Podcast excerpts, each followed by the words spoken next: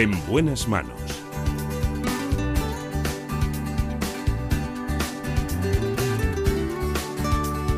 El programa de salud de Onda Cero. Dirige y presenta el doctor Bartolomé Beltrán.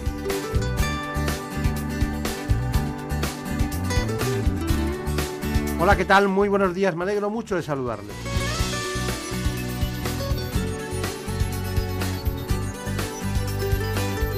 Vamos a tratar varios asuntos en relación con la salud. Hoy vamos a empezar con la neumología. Mucha gente está catarrada, mucha tiene afecciones de distinto tipo, pero nosotros vamos a tratar de una enfermedad, una enfermedad obstructiva que es crónica y conocida como EPOC. Vamos a hacer con una neumóloga que trabaja en el Hospital Madrid San Chinarro, aquí cerca de los estudios donde hacerlo. Se trata de la doctora Alicia Ferreira.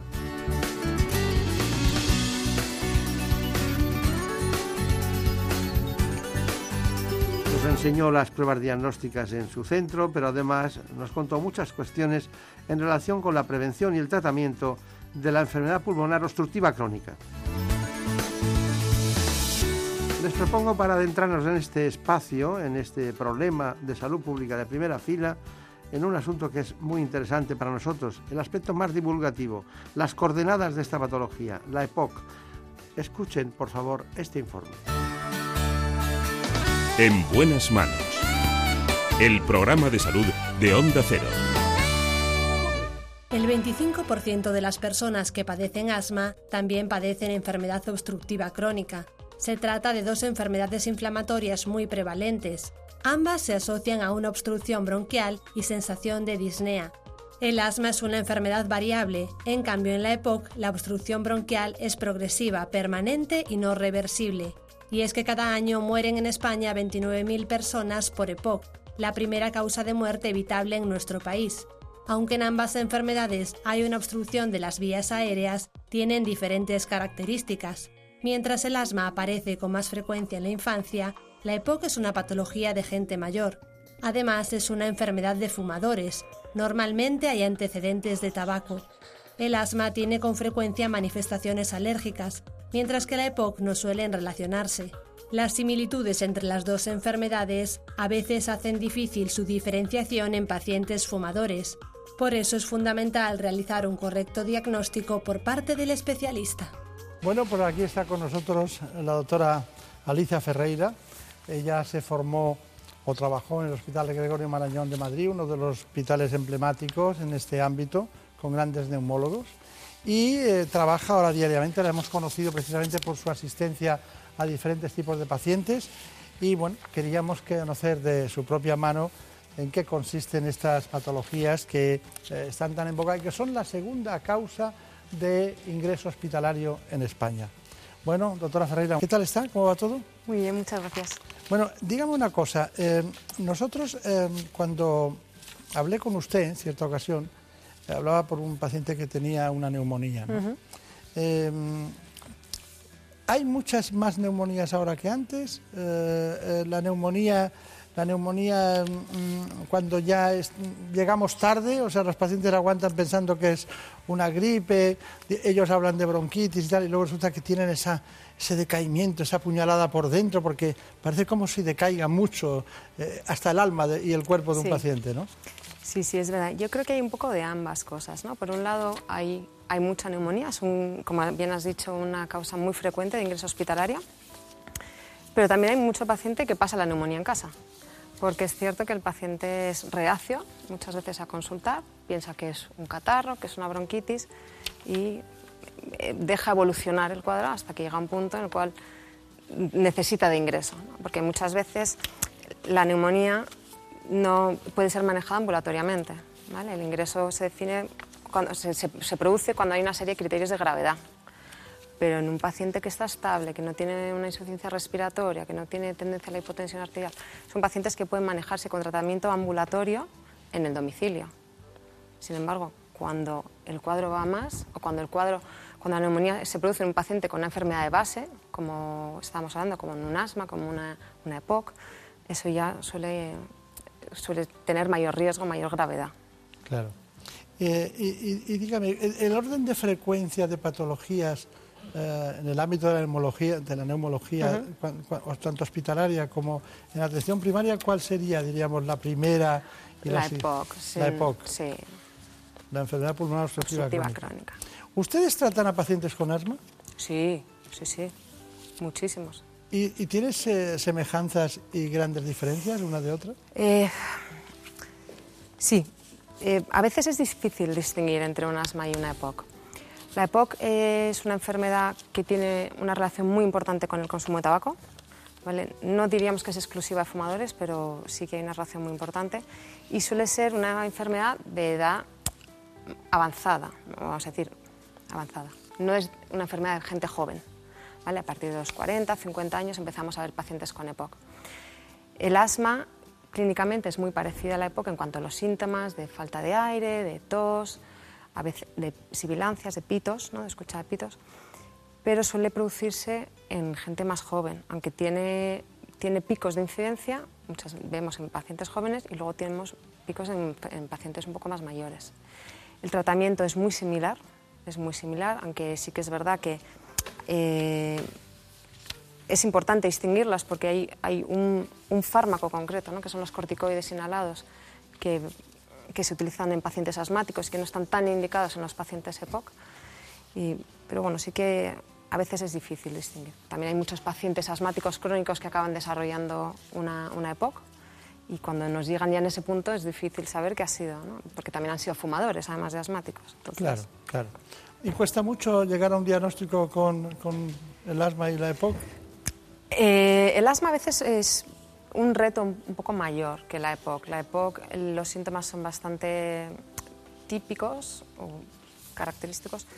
Eh, tenemos antecedente de tabaquismo y en la espirometría, como bien decís, hay una obstrucción fija al flujo aéreo. Es decir, cuando hacemos la espirometría, que es nuestra prueba primordial de función pulmonar, vemos que hay lo que se llama una obstrucción, es decir, el paciente mete el aire en los pulmones, pero este se queda obstruido dentro, no es capaz de sacarlo. ¿vale? En el asma podemos tener esta obstrucción o no. Por tanto, el paciente asmático no siempre se presenta con los síntomas característicos y, a veces eh, tenemos que hacer pruebas un poquito más eh, agresivas en cuanto que hay que hacer pruebas de provocación bronquial, por ejemplo, para llegar al diagnóstico.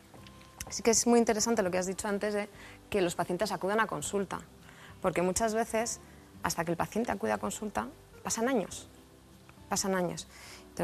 yo muchos, muchos días veo pacientes que vienen, cuando les preguntas desde cuándo les falta el aire, te dicen que desde hace 5 o 6 años. Y vienen hoy a consulta y se fatigan desde hace 5 o 6 años. O pacientes que llevan tosiendo y llevan tosiendo 20 años, sin exagerarte, 20 años tosiendo y vienen a consulta después de tanto tiempo. Y esto creo que el paciente tiene que concienciarse, o la población tiene que concienciarse un poco más, que hay cosas que no son normales. ¿no? Está claro. Vamos a hablar con usted como neumóloga del Hospital Madrid San Chinarro de, las pruebas diagnósticas. Allí estuvo Javier Sanz. También vamos a hablar de la oxigenoterapia domiciliaria. ¿eh? Y finalmente quiero hablar sobre apnea del sueño. ¿Le parece bien ¿no? que hablemos? Perfecto, quiero dar un dato para seguir con usted que dice que el 25% de las personas que padecen asma también padecen EPOC. O sea, no hemos querido juntarlas por capricho usted y yo, sino que hay un 20, o sea, una de cada cuatro tiene las dos cosas. Y que cada año mueren en España, eh, bueno, son cifras que tenemos, mil personas por asma, mil. Pero por EPOC mueren casi 30.000. Entonces, eh, son, eh, son combinaciones para llamar la atención. Desde luego, desde luego. Desgraciadamente la EPOC es una de las principales causas de muerte y y, sigue aumentando. El, problema de la época es que sigue aumentando esa incidencia. las personas, la población no deja de fumar y mientras no dejen de fumar va a seguir aumentando la EPOC. Las medidas preventivas actuales son relativamente efectivas, pero no acabamos de conseguirlo. No suficientemente. Claro. Bueno, nosotros, Streamray Javier Saz, no es que tenga afición, es que eh, siente pasión por ese tipo de cuestiones cuando le planteamos estos problemas. Fue al, al departamento de neumología en donde trabaja la doctora Ferreira y nos habló de los, de los elementos diagnósticos que ellos utilizan. La espirometría es eh, nuestra prueba fundamental de función pulmonar. Lo que nos ayuda es a medir eh, volúmenes pulmonares, capacidad pulmonar, el aire que un paciente es capaz de inspirar, la capacidad vital, y de expirar, ¿vale? el volumen expiratorio. y nos sirve fundamentalmente en el diagnóstico de las enfermedades obstructivas para diagnosticar la EPOC y también para diagnosticar asma u otro tipo de enfermedades que cursan con volúmenes bajos, volúmenes respiratorios bajos. Pues vamos a hacerte una espirometría, ¿vale, María José? Ya sabes, tapamos la nariz, empezamos respirando normal, cogiendo y soltando el aire tranquila. Respirando normal, muy bien. Perfecto. Echa todo el aire, María José, vacíate bien, vacía, vacía, vacía, vacía, vacía, coge aire bien llena, sopla fuerte. Sigue, sigue, sigue, sigue, sigue, sigue, sigue, sigue, sigue, sigue, sigue, sigue, sigue, sigue, sigue, sigue. Muy bien, respira tranquila. Perfecta, muy bien, María José. a la hora de interpretar la espirometría nos vamos a fijar en primer lugar en la curva. Entonces, por un lado tenemos la rama inspiratoria, el paciente está cogiendo el aire, y luego lo que es la expiratoria. Lo que nos interesa es que el paciente eche el aire de una forma muy enérgica, de forma que en los primeros segundos de la expiración eliminen la mayor cantidad de aire. Una vez visto la curva, nos centramos en los valores. Dentro de los valores de la espirometría los son los fundamentales. Estos tres que vemos aquí. El FEB1, que es el volumen expirado en el primer segundo, la FVC, la capacidad vital forzada, y la relación entre estos dos, lo que conocemos como el índice de tífeno. Y es precisamente este índice de tífeno el que nos va a diagnosticar la EPOC, la enfermedad eh, obstructiva. Pasamos al test de difusión, ¿vale? Esta técnica, ya sabes, como te he explicado antes, es un pelín distinta, ¿vale? En esta lo que consiste es en coger aire y aguantarlo, ¿vale? Muy bien, echa todo el aire, María José, vacíate. Vacía, vacía, vacía, vacía, vacía, vacía, vacía, vacía, vacía, vacía, vacía. Muy bien, coge aire hondo, coge, coge, coge, coge, coge, coge, coge, coge, aguántalo. Aguanta, aguanta, seis segunditos más, María José. Bien. Muy bien. Sopla fuerte, sopla, sopla, sopla, sopla, sopla, sopla, respira tranquila. Muy bien, ya estás. El test de difusión lo que nos mide es cómo pasa el oxígeno a sangre, nos mide la transferencia de oxígeno. Aquí ya no medimos volúmenes, aquí medimos cómo el oxígeno que nosotros respiramos pasa a la circulación, cómo atraviesa lo que es la barrera del pulmón. Esta es la gráfica del test de difusión. Una vez más, la imagen de la curva lo que nos sirve es para ver si el paciente está haciendo la prueba de una forma adecuada. Empezamos por una respiración tranquila y en el test de difusión lo que necesitamos sobre todo que el paciente sea capaz de coger una cantidad suficiente de aire y de mantener una apnea de 10 segundos para luego hacer una expiración y es en ese volumen, en esa expiración donde medimos cómo se ha intercambiado el oxígeno. La hemos visto trabajar, es agotador. ¿Cuántas hace estas al día? Pues entre 15 y 20 todas las mañanas. ¿Sí? ¿Y llega bien a casa? Yo, sí. ¿Aguanta? Sí, sí, sin problema. ¿Qué matices quiere hacernos sobre la espirometría? Bueno, pues la espirometría es una prueba muy útil pero yo creo muchos eh, compañeros a veces no se dan cuenta que es una prueba que necesita la colaboración del paciente. ¿vale?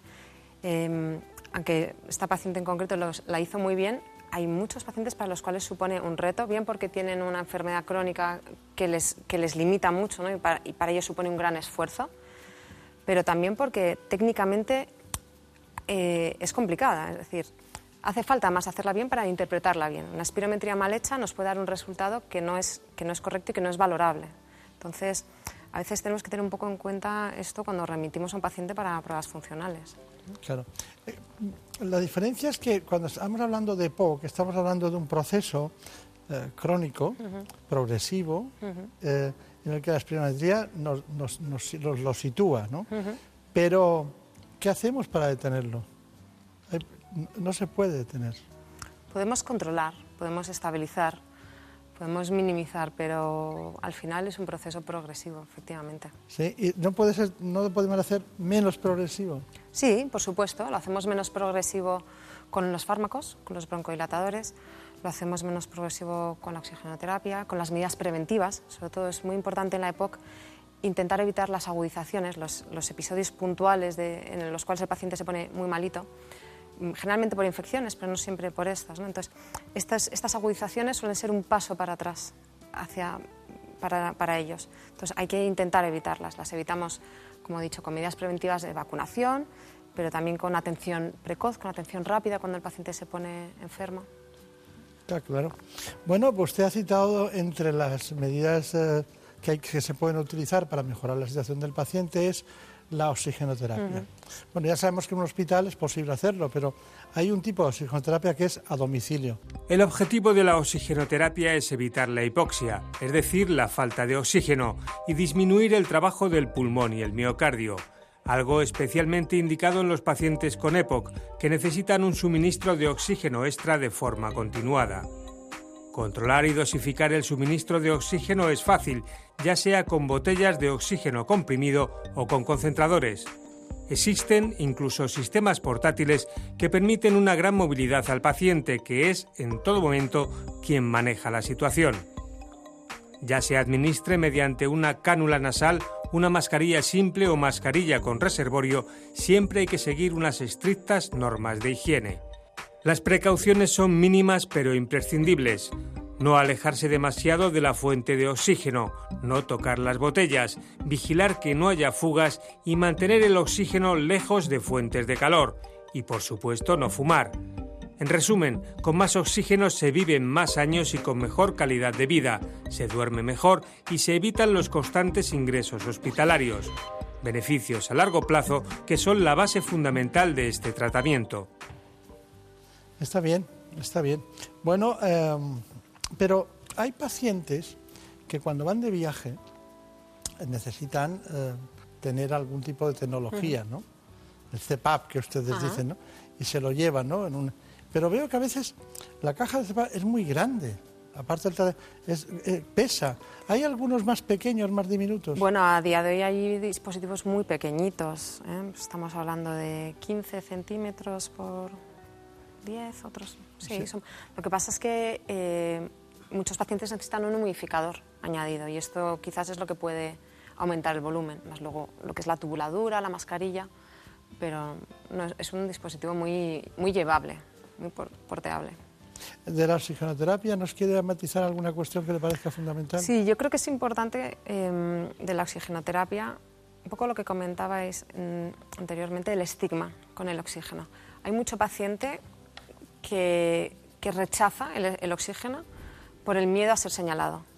¿eh? Eh, cuando es un, es un, tratamiento que en el paciente crónico, sobre todo en el paciente que necesita oxígeno para la deambulación, le da una gran calidad de vida. Sí, pero parece, dice, bueno, se va a morir, ¿no? Y cuando en realidad no tiene nada que ver, es simplemente calidad de vida que mejora, mejora el proceso de la enfermedad en todos los sentidos y es una herramienta terapéutica de primera fila, claro. Sí, sí, pero además les da calidad de vida en cuanto que pueden salir de casa, pueden hacer una vida más normal. Entonces esto creo que es muy importante, ¿no? Y a veces lo rechazan por el miedo a ser señalados, por la vergüenza, por... Mm. Bueno, ¿y ustedes tratan eh, pacientes que tienen apnea del sueño? Sí. Es una enfermedad muy prevalente de la apnea del sueño. Y dígame, eh, porque tengo datos que dicen que, vamos, que el 80% de los casos estás sin diagnosticar. Sí, este, aquí pasa un poco como, como os decía antes con la tos, con la falta de aire. Muchos pacientes tardan en diagnosticar. Muchas veces eh, los traen las parejas de la oreja porque roncan. Es el motivo más frecuente de consulta, ¿no? el ronquido. El ronquido y que la pareja ve que cuando están durmiendo se les queda la respiración entrecortada, deja de, respirar. Entonces, ahí como hay un momento de angustia, le doy un codo, le despierto. Eh, ese es el momento de la apnea. Entonces, el paciente muchas veces no es consciente de esto hasta que se lo, se lo indica a su pareja. Pero más allá de lo que ocurre a lo largo de la noche, el síntoma fundamental es, es, el cansancio y la somnolencia durante el día. Y hay muchas personas que tienen este, este síntoma que a veces achacan a, la vida cotidiana, al estrés laboral, a los problemas, duermo mal porque tengo preocupaciones, y entonces por eso estoy cansado y no consulto y bueno, tardan en venir a consulta.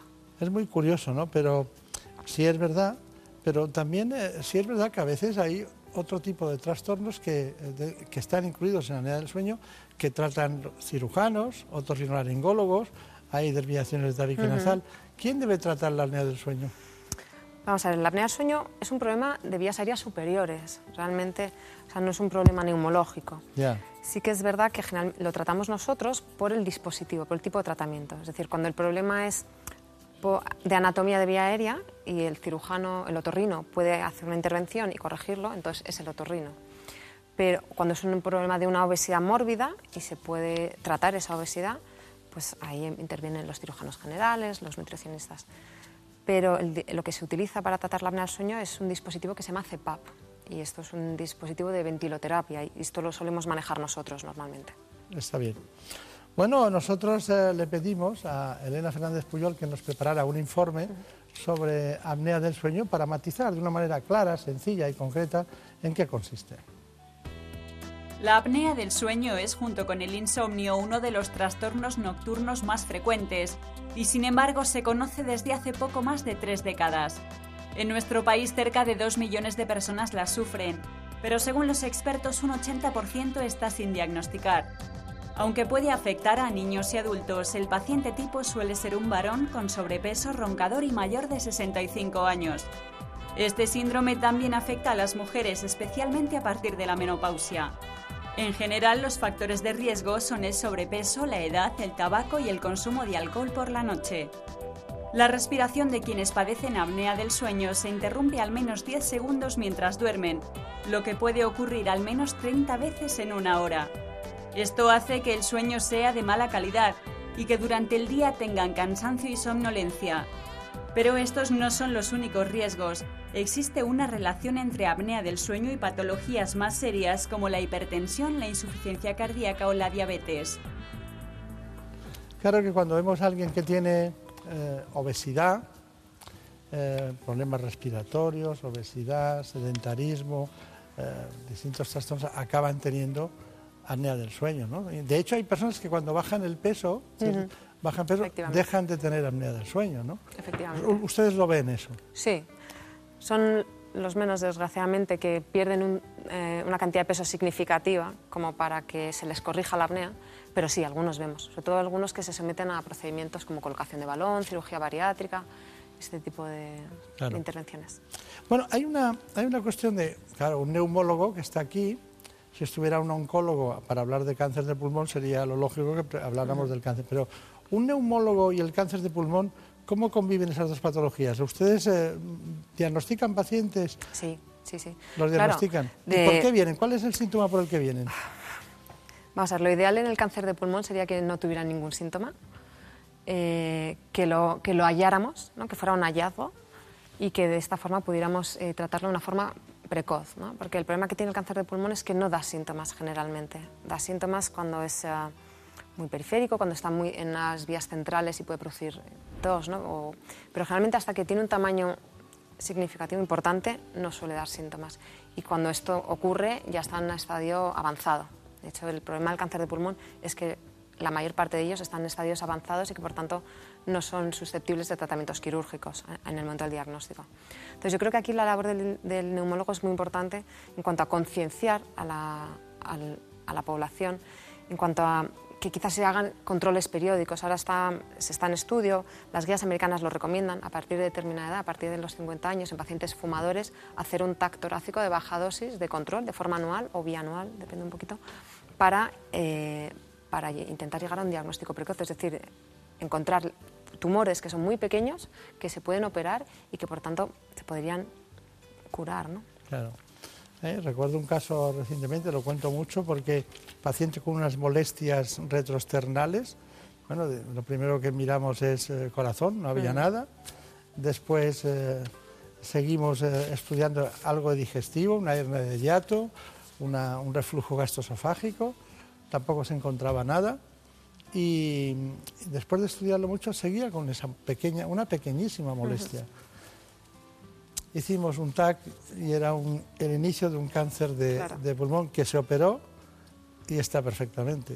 ya han pasado los años, ha pasado las revisiones y tal. Es decir, que para diagnosticar un cáncer de pulmón en ese momento hay que pensar en hay él. Que, hay que sospecharlo muchas veces. Hay que sospecharlo, si no, no, no. Y luego no hay que pasar por alto que a partir de determinadas edades eh, hay que hacer las revisiones periódicas preventivas. Desde luego, desde luego en fumadores, desde luego. Bueno, pues eh, la doctora Ferreira, Hospital San Chinarro, neumólogo, ¿cuál es su conclusión de todo este espacio que hemos hecho? ¿Quiere poner acento en algo? Eh, yo realmente acentuaría la importancia, la importancia de, las medidas de control para el tabaco. Realmente creo que es eh, algo en lo que deberíamos trabajar desde neumología, desde atención primaria, desde medicina interna, desde todas las especialidades, porque es causa fundamental de enfermedades respiratorias. Eh, primordialmente, como hemos dicho, de, de la EPOC, que es una enfermedad que ya no es solamente una causa principal de muerte, sino que es una causa principal de, pérdida de calidad de vida, muy importante. Yo esto es lo que siempre intento transmitirle a mis pacientes, ¿no? y con el tema del tabaco, porque realmente es una enfermedad muy, muy, muy incapacitante y que tiene un impacto mm, en sus vidas, en su día a día, tremendo, tremendo. Entonces creo que eso es muy importante.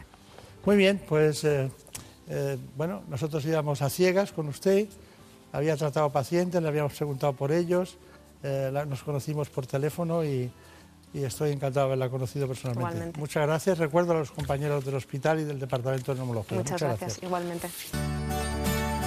En buenas manos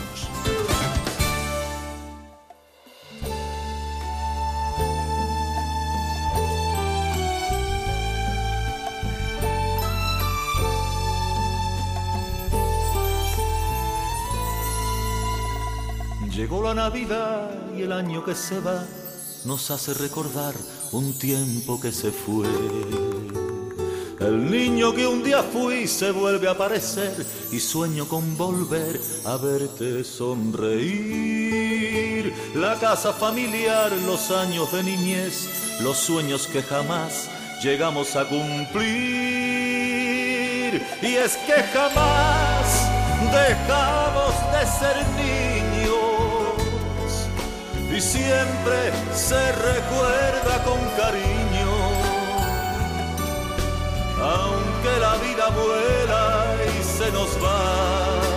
Claro, la vida vuela y se nos va, y eso lo sabe muy bien Marta López Llorente, la productora del espacio. Que nadie me despierte de este sueño. ¿Sabían que la medicina antienvejecimiento preventiva puede aumentar su calidad de vida? sabían que después del bienestar viene la calidad de vida y que después de la calidad de vida viene la felicidad. Pues por eso vamos a tratar este asunto que viene de la mano de la Sociedad Española de Medicina Antienvejecimiento y Longevidad. Hoy contamos con su presidente, el doctor José Serres. Volvemos a salir de nuestro cascarón y una vieja canción nos hace sonreír. Dos lágrimas de amor recorren nuestra piel por todos los que ya nos En consecuencia veamos qué dice en este paso del tiempo sobre nosotros mismos, el antienvejecimiento y la longevidad, este informe. En buenas manos. El programa de salud de Onda Cero. La piel es uno de los órganos en el que es más visible el paso de los años. A partir de los 25 años empiezan a manifestarse los primeros signos de envejecimiento. Los cambios más evidentes son la pérdida de volumen y elasticidad de la piel y la aparición de manchas y arrugas. Para atenuar estos signos y hacerle frente al paso del tiempo, se puede recurrir a la dermocosmética, una especialidad médica para el cuidado y mejora del aspecto de la piel, Además del paso del tiempo, los expertos indican que factores como la exposición solar, una mala alimentación, el estrés y el tabaco son determinantes en el envejecimiento cutáneo. Hábitos como llevar una vida saludable, usar protector solar e hidratarse son claves para nuestra piel. El mundo de la dermocosmética investiga desde hace décadas diversas técnicas de rejuvenecimiento para mejorar la calidad de la piel. Para ello es necesario acudir a un especialista que a través de un diagnóstico previo estudiará el tratamiento más adecuado según la piel del paciente. Ya estamos aquí dispuestos a hablar con el doctor José Serres. Él es además presidente de una sociedad que nos gusta mucho que exista, la Sociedad Española de Medicina Antienvejecimiento y Longevidad. Lo primero, ¿por qué añadieron ustedes al antienvejecimiento el concepto de longevidad? Bueno, en realidad el término de medicina antienvejecimiento no nos gusta demasiado. Lo que pasa que los norteamericanos, que bueno, no hay que reconocer que son pioneros en muchas cosas, en 1992 acuñaron el término de anti-aging medicine. De ahí que de alguna forma la traducción sea medicina antienvejecimiento. Pero es verdad que, como ya digo, no nos gustaba mucho porque realmente es medicina de la calidad de vida, es medicina preventiva, quisimos añadir ese concepto de medicina antienvejecimiento y longevidad como dando la idea de que lo que queremos es mejorar esa calidad de vida, esa longevidad con calidad de vida. Está bien, está bien. Bueno, yo le voy a hacer una pregunta que, que, según como resulte su respuesta, a mí me gustaría repetirla media hora seguida. Entonces, vamos a ver. Mm, las personas que son, que son mayores y están bien, y tienen posibilidades, se les ve posibilidades de ser mucho más mayores, tienen buena calidad de vida, ¿han hecho algo ellos por su cuenta o les viene dado por su genética? Bueno, pues mira, es una pregunta muy interesante, la cual además contestamos con frecuencia. El 70% de nuestra calidad de vida, de nuestra longevidad, viene por nuestro estilo de vida, o sea, por la epigenética, no viene en sí por la genética. La genética nos condiciona un 30%. Pero si en ese estilo de vida nosotros fumamos, comemos mal, no hacemos ejercicio físico, eh, eh, tenemos obesidad, etcétera, etcétera, nosotros estamos modificando esa longevidad y estamos empeorando en lo que va a ser nuestro, nuestra calidad de vida y influyendo negativamente en lo que es ese estilo de vida que, insisto, es un 70%. Está bien. A mí, a mí, a mí no me aburre nada de la medicina, nada. Cualquier cosa me gusta, pero pero sí estoy un poco cansado de, bueno, tomar frutas y verduras, ejercicio físico, dormir ocho horas diarias, intentar eh, evitar eh, las grasas saturadas, eh, yo qué sé, incluso hacer determinados entretenimientos que sirvan para que uno esté mejor, compartir, compartir comunicación verbal y no verbal con gente, la felicidad, el afecto, el cariño. Claro, ya está. Pero claro, todo eso, claro, no lo venden en las farmacias. Eh, ninguna de las cosas que he dicho las venden en las farmacias. Entonces, ¿qué podemos hacer? O sea, ¿qué podemos hacer nosotros, diríamos, de una manera, diríamos que esto funciona, ¿no? Por ejemplo, dicen, los antioxidantes, dicen el Q10, va muy bien. De hecho, yo estuve en Sevilla hace tres años en un congreso y, y estaba como loco con los antioxidantes, por el tema de la influencia sobre el corazón y tal, ¿no? Eh, bueno, muchas otras cosas, dices, el selenio, ¿no? Pues va, muy, eh, está en el tomate, va muy bien para la próstata tal. Cuéntenos su receta, o sea, cuéntenos eh, qué, es, qué, es lo que nos diría usted. Bueno, tienes, has dado en, el, clavo, ¿no? En la clave de todo esto, precisamente. Es una medicina un poco predictiva y proactiva, la medicina antienvejecimiento predictiva porque realmente incluso existen eh, test genéticos que podemos hacer actualmente para nosotros eh, saber eh, qué puede pasar un poco en nuestro futuro. Yo recuerdo un poco, bueno, además recuerdo un tema muy interesante. Yo personalmente, como llevamos en la sociedad, la sociedad se creó en el año 2000, son 17 años de Sociedad de Medicina Antienvejecimiento, pues hará como 10 o 12 años me hice un test precisamente genético para ver un poco cómo iba a ser mi futuro. Y yo en aquel momento no tenía la tensión alta, ahora sí la tengo. Bueno, pues ya me salía en el test que iba a tener la tensión alta. O sea que realmente genéticamente yo ya iba condicionado para tener ¿Usted pudo retrasar precisamente eso o por lo menos bueno por lo menos no, ayudarlo no ayudarlo no ayudarlo conocer que lo iba a tener y de hecho bueno estoy con dosis muy muy muy pequeñas de fármacos eh, pues eh, previniendo en cuanto a todos los suplementos nutricionales, bueno, es verdad que, hay suplementos nutricionales que habría que tomar.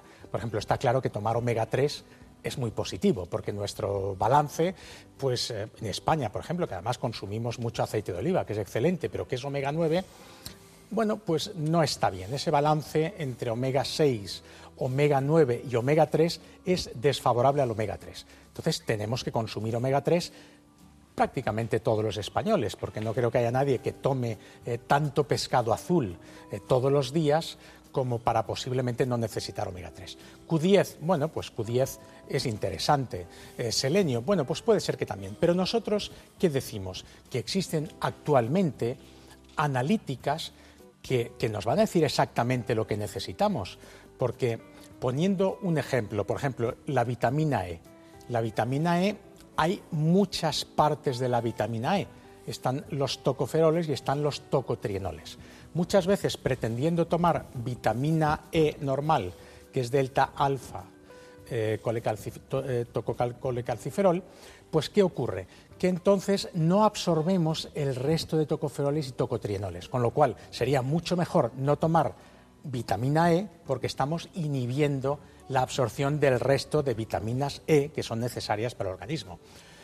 De ahí que, vuelvo a insistir, es una medicina muy personalizada Y, bueno, mm, no es solo que, es evidente, si vamos a hacer ejercicio físico, comer bien, todo esto estupendo, pero si queremos ir más allá, con los suplementos nutricionales, con, el control hormonal a partir de ciertas edades, etcétera, etcétera, pues hay que ir al médico.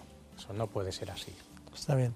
Bueno, eh, hemos centrado bastante el tema ¿no? en, todo, en todos los sentidos. ¿Qué es lo que más envejece de los hábitos que hacemos? Es decir, ¿qué es lo que usted cree?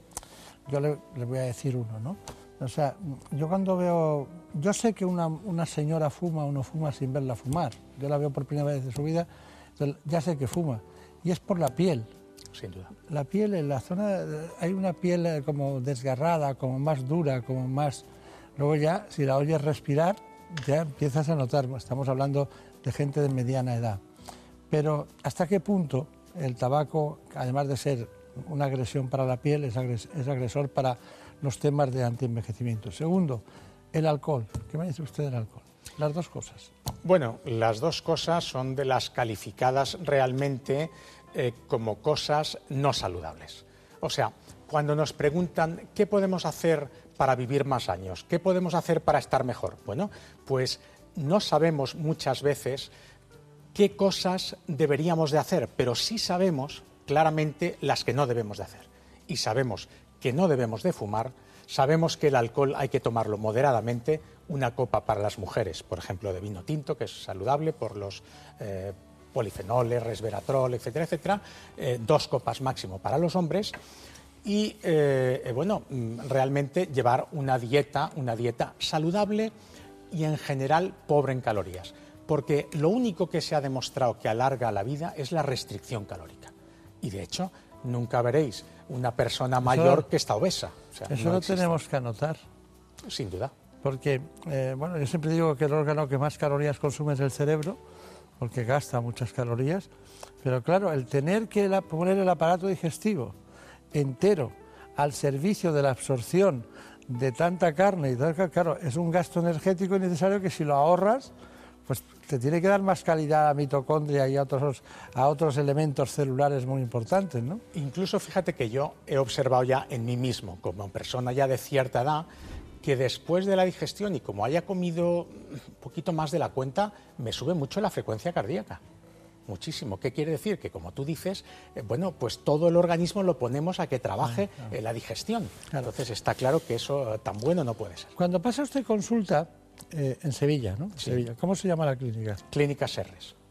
Que es, la clínica de mi nombre. Llevamos ya más de 30 años. 30 años, su apellido. pues tengo, me tengo que poner una falta, pero grave, ¿eh? de que no haberle traído por aquí antes, porque eso sí que es el tema, ¿no? El no querer envejecer. ¿Qué hace usted cuando recibe un paciente de cero? Viene alguien, la ha visto hoy en la televisión y llega a la consulta, ¿qué hace usted? Bueno, nosotros eh, nos gusta enfocar lo que es la medicina ante-envejecimiento como tal. Como cirujano plástico, lo más posible es que venga pues, por un problema estético, por un problema en la piel, pero nos gusta verlo de una forma integral porque no concebimos la medicina anti-envejecimiento, no, no coincidimos a la persona, sino como un global como lo que es la parte interna del organismo y la parte externa. Y nos gusta hacer un símil, eh, lo comparamos a un automóvil. Un automóvil, bueno, mm, está bien que esté muy bien por fuera, que esté pintado, que esté bien de chapa, de pintura, pero si no tiene el motor bien, ¿de qué nos sirve que esté muy bien la chapa?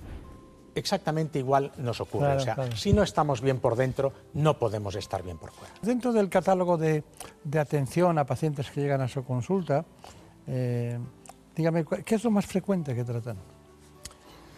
Bueno, habría que diferenciar eh, lo que son tratamientos eh, quirúrgicos y no quirúrgicos. Bien. En los tratamientos quirúrgicos, por ejemplo, lo más habitual, bueno, como, como, como en toda España y yo creo que prácticamente en el mundo, lo que más se hace actualmente, nosotros hacemos muchísima láser lipólisis, lo que es la liposucción por láser, es de lo que más hacemos y segundo quizás es el aumento de mama, lo que es más habitual también que se haga. Pero bueno, nosotros hacemos mucho resurfacing con láser, con láser ablativo, con láser de CO2, que obtenemos unos resultados espectaculares. Eh, hacemos también pues, intervenciones como blefaroplastia, lifting, abdominoplastias, etcétera, etcétera. Lo habitual de alguna forma que, que se hace en cirugía estética. En cuanto a las no estéticas, la más demandada en el mundo con diferencia es la toxina botulínica, lo que es el Botox, como llamamos habitualmente. Bueno, cada vez más es la gente que se lo hace. Nosotros estamos eh, muy contentos con los resultados que obtenemos. De hecho, llevamos muchos años, yo aprendí esta técnica del Botox con un eh, profesor de dermatología en, Miami en 1997. Estamos ya en el 2017. Luego hace 20 años que nosotros tenemos una gran experiencia con, toxina botulínica.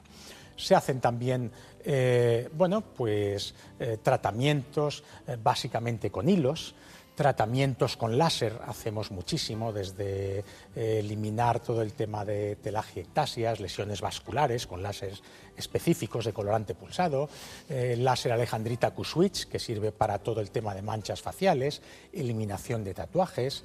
Tenemos eh, también eliminación de todo lo que son lesiones que previamente se mandan a anatomía patológica, todo el tema de lesiones de la piel y bueno, pues eh, peelings, etcétera, etcétera, muchísimos bueno, tratamientos. Pues nosotros hemos eh, visto eh, un reportaje, un trabajo en relación con su clínica, con la clínica del doctor Serres, que es de microinjerto capilar, que tiene el nombre así como FUE, ¿no? en, en inglés. En estos momentos estamos realizando un microinjerto capilar, técnica FUE, donde contamos con un equipo internacional de exprofeso para la realización de estos microinjertos capilares.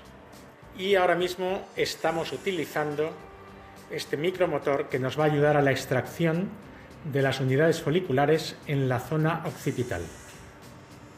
A continuación, un personal altamente cualificado lo que hace es separar los injertos obtenidos y separarlos en un cabello, en dos cabellos y en tres y cuatro cabellos para luego ser injertados en la zona anterior, en la coronilla o donde haga falta la alopecia.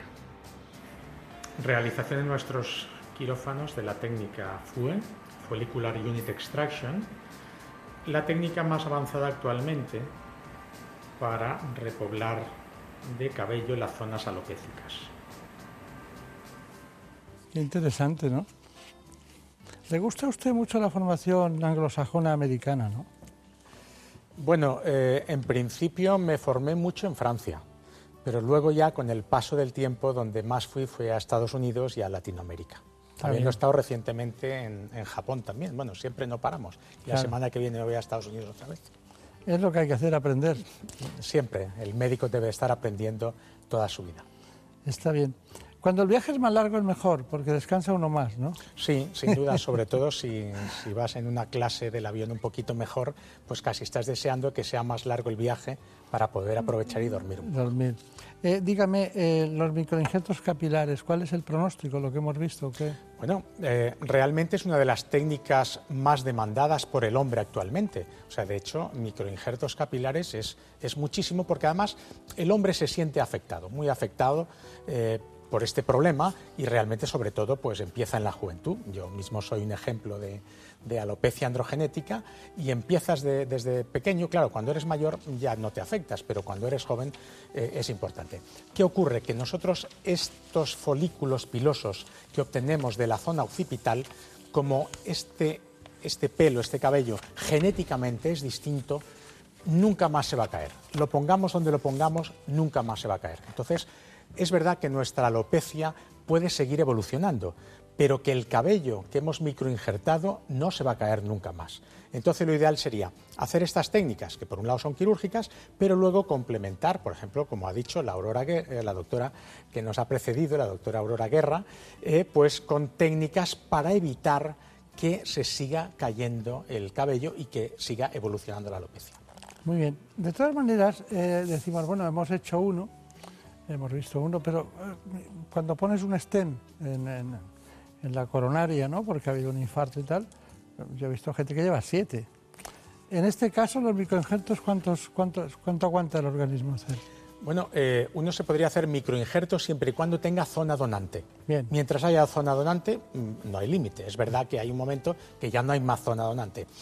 Lo que sí querría comentar que el futuro de todo esto será otro y ya no queda mucho. O sea, realmente el futuro va a ser que obteniendo eh, algunos pocos folículos pilosos, esto por ingeniería genética van a poder ser multiplicados tantos como sean necesarios en muy poco tiempo. Claro, claro. Bueno, esperamos que sea lo más breve posible, porque cada vez... Es que duele de vez en cuando que haya cosas que ahora se curen y hace 50 años no se curaban, ¿no? Pues Esas personas que pudieron curarse y nos dejaron, bueno, eran otras épocas. Sí, me estoy refiriendo no a esta patología, sino a otras muchas. Bueno, y los hilos mágicos, porque eso tiene un nombre muy especial, ¿no? Hilos mágicos, ¿no? Estiramientos faciales mediante hilos mágicos. Vamos a utilizar hoy unos hilos para producir fundamentalmente un efecto de tensado de los tejidos. En esta paciente lo que vamos a hacer es en principio tensar todo lo que es la zona medio facial para intentar en lo posible pues elevar los tejidos y producir un efecto lifting. Vamos a aprovechar este puntito que ya tiene aquí ya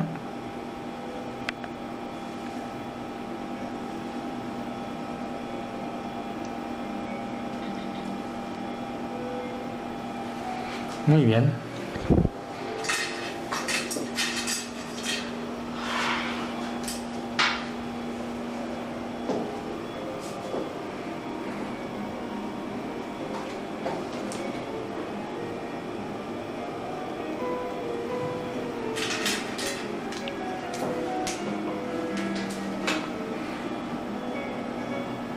Más o menos los ponemos a un centímetro un hilo del otro.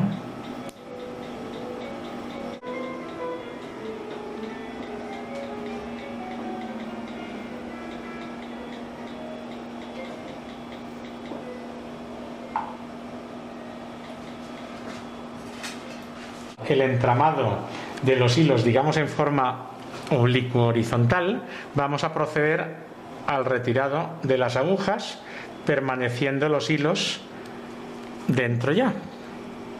Em, el entusiasmo del paciente cuando llega. Es decir, usted hace la intervención y tal, al principio, incluso hay mujeres que, se hacen este tipo de técnicas que no saben cómo ocultarlo, ¿no? Incluso con la propia pareja, por, un tema de dignidad personal, humana, orgullo.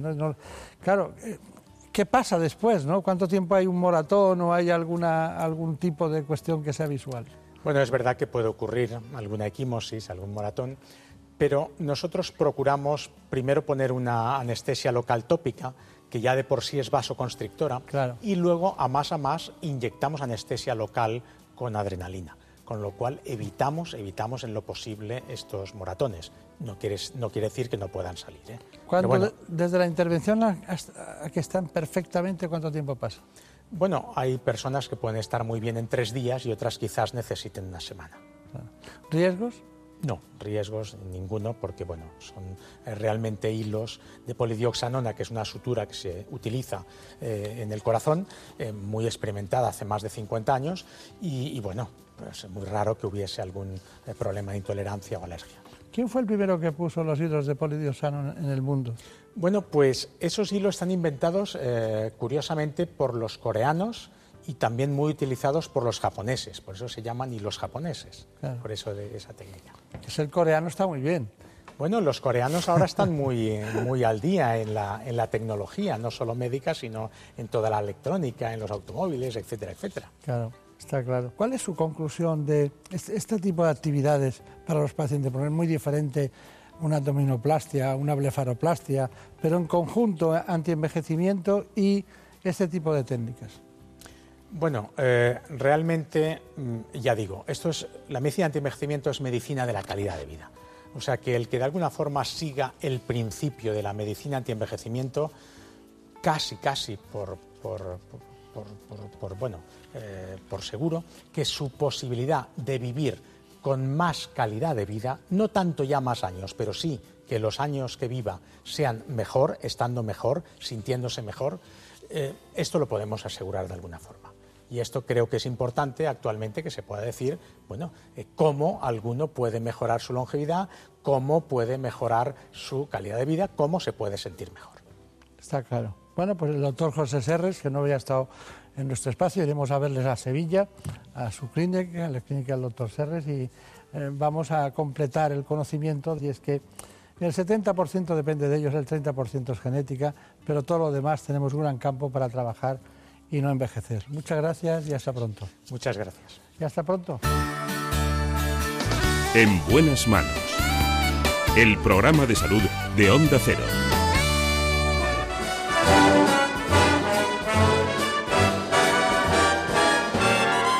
Oh, the weather outside is frightful, but the fire is so delightful. Since we've no place to go, let it snow, let it snow, let it snow. Y lo más importante es que ustedes conozcan lo que ha ocurrido en España y en el mundo en la última hora.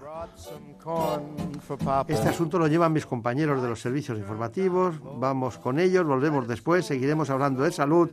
Les dejo con las noticias. How I'll hate going out in the storm. But if you'll really hold me tight, all the way home I'll be warm. The fire is slowly dying, and my dear, we're still goodbying. As long as you love me so, let it snow, let it snow, let it snow.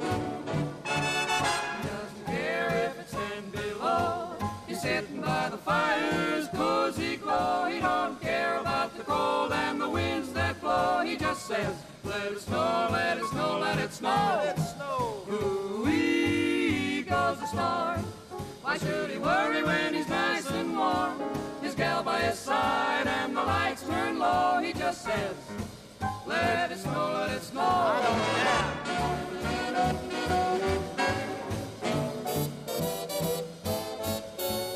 Weather outside is frightful, but that fire is mm, delightful. Since we've no place to go, let it snow, let it snow, let it snow. It doesn't show signs of stopping, and I brought lots of corn for popping. The lights are way down low, so let it snow, let it snow, let it snow, let it snow.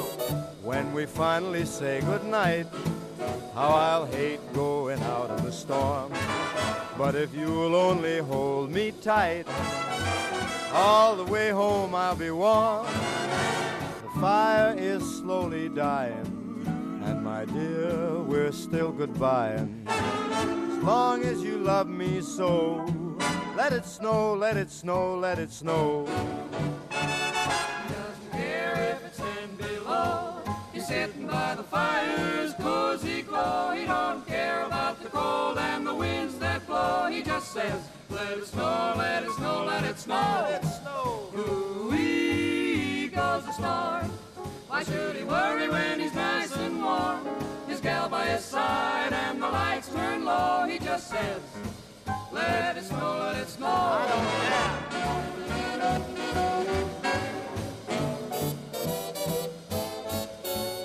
Weather outside is frightful, but that fire is mm, delightful. Since we've no place to go, let it snow, let it snow, let it snow.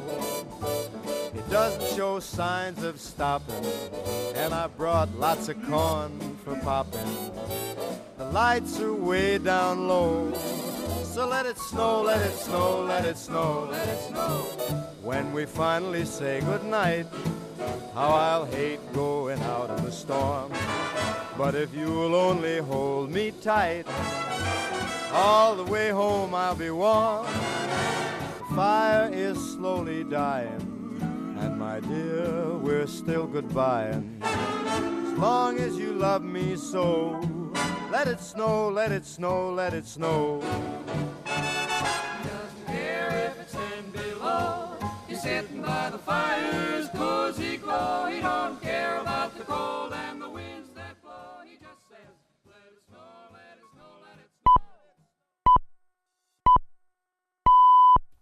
Son las 5, las 4 en Canarias.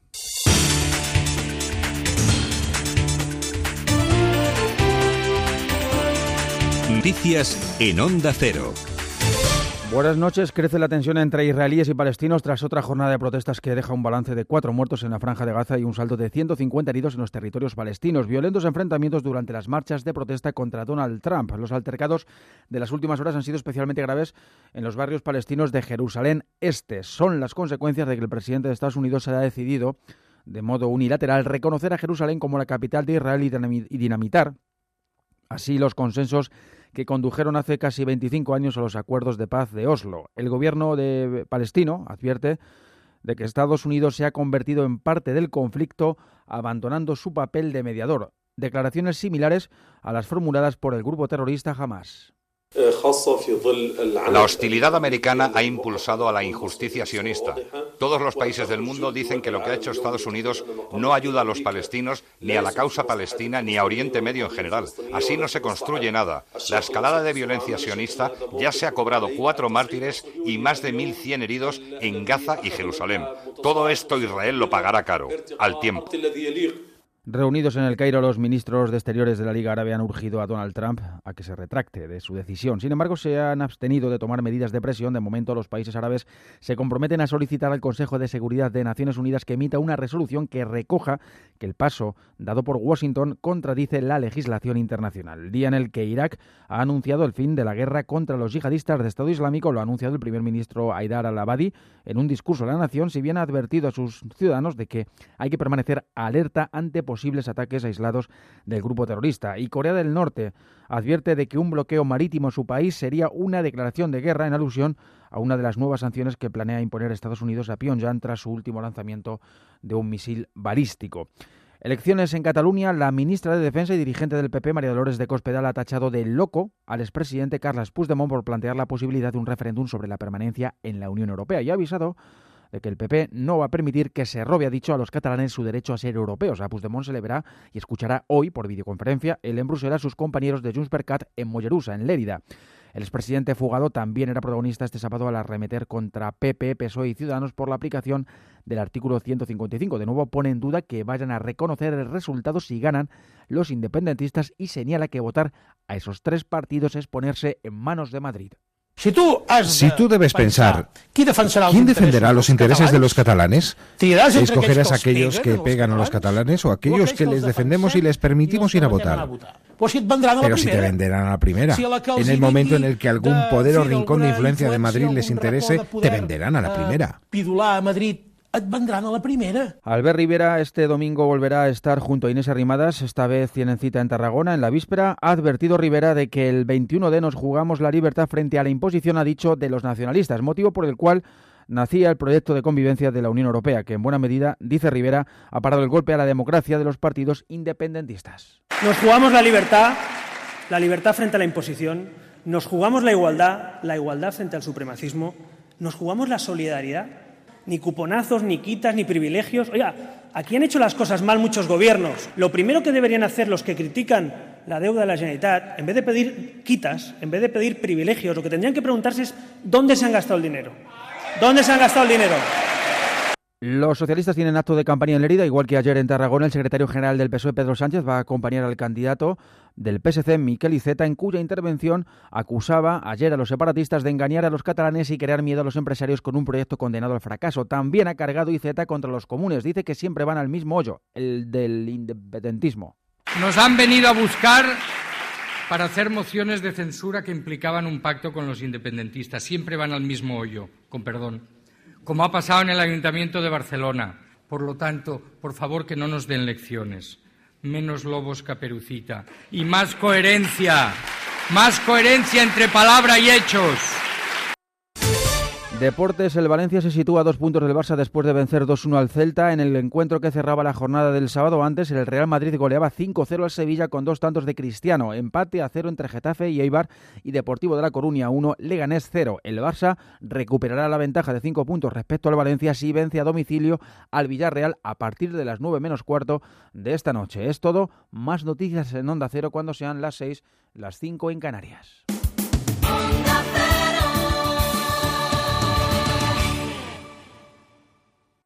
La actualidad no para.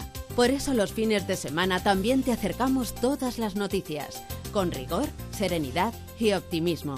La actualidad con Juan Diego Guerrero. Porque sabemos que durante los días de descanso también les gusta estar informados.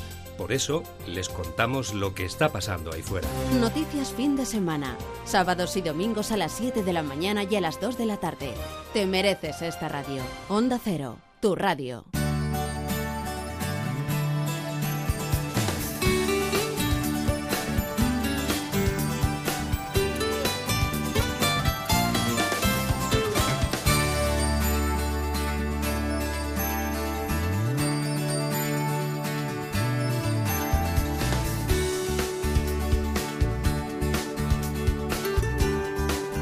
En buenas manos.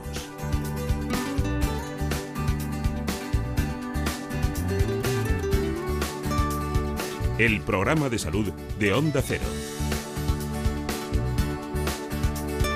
Dirige y presenta el doctor Bartolomé Beltrán. Seguimos en esta segunda parte del programa hablando de salud, pero hoy lo vamos a hacer con el vicepresidente de la Asociación Andaluza del Dolor. Se trata del doctor Ignacio Velázquez. El dolor, el síntoma más característico de la mayoría de las patologías y uno de los principales motivos de consulta en atención primaria.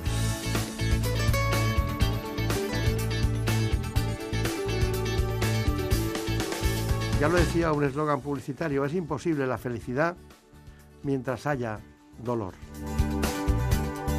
Vamos a conocer las coordenadas de esta patología, complicada por cierto, porque no solo hay dolor de cabeza o dolor de espalda o lumbalgias, hay dolores de todo tipo y condición. Veamos lo que nos cuenta el doctor Ignacio Velázquez, pero antes veamos este informe. En buenas manos. El programa de salud de Onda Cero. En España, cerca de 10 millones de personas sufre dolor de forma repetida y según la Sociedad Española del Dolor, 6 millones lo padecen de forma crónica. Además, en gran parte de los casos, este dolor lleva asociadas otras enfermedades como depresión, ansiedad o trastornos del sueño. Los datos hablan por sí solos. Casi la mitad de las visitas al médico están directamente relacionadas con el dolor, lo que supone un coste sanitario de más de 15.000 millones de euros al año. Aunque puede afectar a hombres y a mujeres y a personas de todas las edades, en general ellas reportan muchos más casos de dolor que ellos. Este trastorno reduce o limita la vida diaria del 45% de las personas que lo sufren. Y con respecto a la actividad profesional, el dolor baja el rendimiento y es la primera causa de absentismo laboral.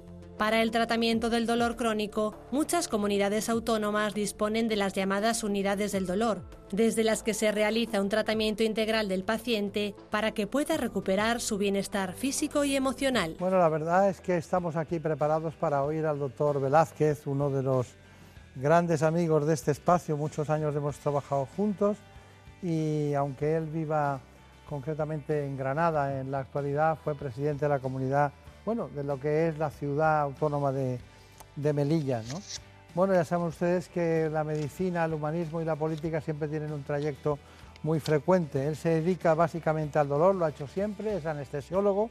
Le conocí como consecuencia de un acto en la Asociación Andaluza del Dolor. Bueno, doctor Velázquez, un placer. Pues vamos a ver, una cosa básica. Tengo aquí varios datos. Uno de ellos es que el dolor es la causa de asentismo laboral más frecuente y también de las jubilaciones anticipadas. Bueno, eso por una parte. Y por otra, uno de cada tres europeos, estamos hablando de Europa porque ahora la gente cuando tiene un problema se va a Bruselas, entonces vamos a hablar de Europa. Está muy unido. uno de cada tres europeos con dolor crónico no recibe ningún tratamiento. Sí, eh, no solamente eso, sino que además el 30% de los pacientes que reciben tratamiento dicen que no están bien tratados. Es un tema muy, eh, muy preocupante. Hoy en día es un, elemento prevalente dentro de la, de la, sociedad, sobre todo por el malestar y por el daño que ocasiona al individuo, pero también por el perjuicio económico que produce a la sociedad. El dolor crónico se tasa en un costo del 2,5% del Producto Interior Bruto. Estamos hablando de 16.000 millones de euros en España al año. Está bien. Pero eh, hay una cuestión que en los últimos tiempos viene estando muy de moda, ¿no? que son las unidades de dolor. ¿Son, ¿Son necesarias y para qué sirven las unidades de dolor? Son necesarias, son fundamentales. Como bien saben, la unidad del dolor nace en Estados Unidos de la mano de John Bonica y en España son pioneros el Hospital Vallebrón y el don José Luis Madrid Arias, que es el gran pionero en, España, alumno, por cierto, de, de John Bonica. ¿Para qué son necesarias las unidades del dolor? Para tratar el dolor cuando deja de ser un síntoma de una enfermedad y se convierte en sí mismo en una enfermedad. Es el momento en el que el paciente se olvida de cuál es la enfermedad que le ocasionó el dolor y el dolor se convierte en su enfermedad. Es en ese momento que John Bonica lo define como dolor crónico como una fuerza maléfica que carece de función biológica, es decir, es un dolor que ya no avisa absolutamente nada, no avisa de que hay un proceso fisiológico, no avisa de que hay un proceso noxológico, sino sencillamente es algo que menoscaba la calidad de vida del paciente. Ahí es donde intervienen las unidades del dolor, bien con medicación, bien sobre todo hoy en día y cada día más con técnicas intervencionistas. Es la primera vez que me lo cuentan tan fácilmente y, se entiende se entiende cuando el dolor toma cuerpo de doctrina y al margen de cualquier funcionalidad del, organismo de cualquier tipo está presente. Claro, lo que nos llega a la unidad del dolor son pacientes que lo que refieren verdaderamente es el dolor y vienen pacientes con artrosis, vienen pacientes con lesiones del sistema nervioso, vienen pacientes con dolor postquirúrgico, vienen pacientes con síndrome de dolor regional complejo, es decir, viene una gran variedad de pacientes, pero ¿cuál es el elemento fundamental que los une? El dolor ese dolor crónico de larga evolución que menoscaba fundamentalmente su capacidad de autonomía individual. Doctor Velázquez, si yo quiero ir a su consulta, yo, le llamaría por el móvil para ir a cenar o a comer, tal, pero si yo quiero ir a su consulta, ¿dónde tengo que ir? Bien, aquí eh, en España afortunadamente hay una gran red de la sanidad pública. ¿no? Eh, yo toda mi vida he trabajado en la sanidad pública, tanto en la militar como en la civil, como en este momento en el Servicio Andaluz de, Salud, y hoy en día todos los hospitales de España, todos los hospitales de España disponen de unidad del dolor. ¿Quién lo deriva? La mayoría de las unidades del dolor se les deriva desde una especialidad. Nosotros, sin embargo, en Andalucía estamos intentando que sea atención primaria el que, eh, el que derive ¿Por qué? Porque si de atención primaria tienen que derivar a una especialidad y de la especialidad a una unidad del dolor, estamos hablando de meses de plazo. Y el tiempo corre en contra del dolor crónico. Cuanto más tiempo pase ese dolor, se va cronificando, va produciéndose lo que se llama una sensibilización central y es mucho más difícil de retrotraer a la primitiva situación. Claro. Bueno, eh, hay, me gustaría saber cuál es la diferencia entre dolor crónico y fibromialgia. Bueno, fibromialgia forma parte del dolor crónico. Es uno de los dolores más prevalentes, especialmente en la mujer. El 98% de, eh, de, pacientes con fibromialgia son, son mujeres. Es un cuadro eh, polimórfico, es un cuadro un tanto enrevesado, donde aún la etiología está por discutir. Ahí los americanos dicen ahora se trata de un proceso de vasodilatación, hay otros que se tratan de un proceso de eh, ácido láctico muscular. Es decir, no se conoce muy bien y debemos reconocer, desgraciadamente, la ineficacia de los tratamientos para la fibromialgia. Hace tiempo se empezó a dar opioides, hemos visto que el resultado ha sido nefasto, se han dado antidepresivos, el resultado no es muy bueno, se han dado anticonvulsivantes tipo pregabalina, tampoco ha sido muy bueno y es bastante frustrante. Los últimos estudios apuntan que la laborterapia, la, eh, la balneoterapia, ayuda bastante a mejorar este, este cuadro tan extraño tan, eh, y especialmente Mm, eh, que produce tanto menoscabo en el, en el paciente, ¿no? en la paciente en este caso. la verdad es que tengo un dato que es eh, apabullante. Dice que más de la mitad de los pacientes que tiene un, o sufre un dolor crónico tarda más de dos años en recibir un tratamiento adecuado. adecuado sí. es eh, cierto. Porque, porque, claro, cuando uno tiene bueno, una patología, dice, ¿cuál es lo, más exacto que, que se puede producir? bueno, un estreñimiento, una diarrea, una gripe, sabes exactamente de qué tienes que echar mano, pero un dolor crónico hasta que descubres realmente dónde está, porque eso debe ser muy, debe haber muchos vasos comunicantes en el buen sentido, es decir, mucho efecto dominó en el dolor, ¿no? Sí, la media de especialistas que visita el paciente con dolor crónico antes de ir a una unidad del dolor es de 5 a 6. Reumatología, traumatología, atención primaria, endocrino. Es decir, se va buscando de puerta en puerta hasta que al final pues, acudes a la, unidad del dolor. Y el problema no es ya lo que tarda, sino a veces uno de los grandes problemas del dolor, y además lo ha, lo apuntado usted, doctor es la invisibilidad del dolor. Cerca del 50% de los pacientes refieren que en su entorno nadie cree lo que tiene, porque el dolor es intangible. El dolor es sencillamente una manifestación subjetiva del paciente, no es como la fiebre, no es como la hipertensión, que lo pueden mensurar, que lo pueden medir. El dolor no es mensurable. Y eso hace que a veces los familiares, sobre todo, mm, no le crean estén convencidos de que no tiene absolutamente nada. ¿no? Y eso a veces le lleva una gran desesperación cuando llegan a la unidad del dolor después de haber ido rebotando de consulta en consulta y llegan ya bastante insatisfechos con, la sanidad. Está claro, está claro. Sí, es un, es un asunto muy, muy interesante. Pero, eh, mm, claro, hay simuladores del dolor, o sea, hay tantos. Yo cada vez que me siento en la consulta y viene un paciente, siempre tengo una máxima. Dolor es todo lo que me cuenta el paciente. Luego existen digamos, determinadas etiologías del dolor, como son accidentes laborales, como son accidentes de tráfico, en los que hay que tener una cierta caución. En los que hay que tener una cierta caución a la hora tanto del diagnóstico como del tratamiento. Se aconseja no dar opioides a este tipo de pacientes que están en litigio, pues porque podemos ocasionar, digamos, un trastorno y enmascarar lo que es un cuadro simulador. Pero yo creo que en el más del 90% de los pacientes que nos vienen a la unidad del dolor son pacientes que verdaderamente lo tienen. Está bien, está bien. Bueno, luego hablaremos de distintos tipos de dolores porque a mí me, parece que tenemos que contar qué es el dolor fantasma, ¿no? Y luego todos los tratamientos, es decir, todo ese arsenal, qué hacemos mal en tratamientos, qué hacemos bien, que cada, cuándo un dolor se puede considerar crónico, qué tiempo tiene que pasar con un tratamiento adecuado para que sea crónico. Y, luego tenemos también herramientas de, quirúrgicas de todo tipo según el tipo de dolor. También aparte de todo eso. Y luego los abusos, ¿no? Los abusos de tratamientos que, que deben llevarnos a tener otras alteraciones como consecuencia de mitigar el dolor, ¿no? Sí, hoy en día tenemos la, la alarma sanitaria, ¿no? La emergencia sanitaria que estamos viviendo en Estados Unidos, que va muy por delante de la sanidad española y va muy por delante de la sociedad española en este, en este sentido, pero que quiero o no, está sacudiendo, ¿no? Ese tsunami que se ha producido en Estados Unidos con eh, la epidemia opioidea, ¿no? que, le están, le están llamando, quiero no está sacudiendo a, más que a los pacientes, está sacudiendo a los facultativos españoles que a veces nos encontramos un tanto mediatizados a la hora de prescribir opioides por estas circunstancias que están ocurriendo en Estados Unidos. Ya que lo dice usted, vamos a poner esa información que cuando hablábamos con usted estaba muy preocupado. Todo nuestro equipo dice, el doctor Velázquez está muy preocupado con el consumo de opiáceos y tal. Tenemos una información y usted la va a ver ahora. Vamos a, vamos, la ha hecho Javier Sad. Las drogas son la principal causa de muerte entre los estadounidenses menores de 50 años, muy por encima del cáncer, los accidentes de coches o las armas. Y es una epidemia que aún no ha tocado techo. En el año 2016 se llegó a un récord histórico, 60.000 muertos, más que en toda la guerra del Vietnam. Pero este año puede superarse. La media es de 100 cadáveres al día.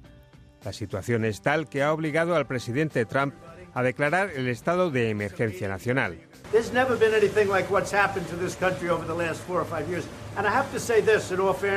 This is a worldwide problem, not just a United States problem. La raíz del problema está en la adicción a los opiáceos legales recetados sin control. Desde el año 2000 la famosa oxicodona se dispensaba como caramelos.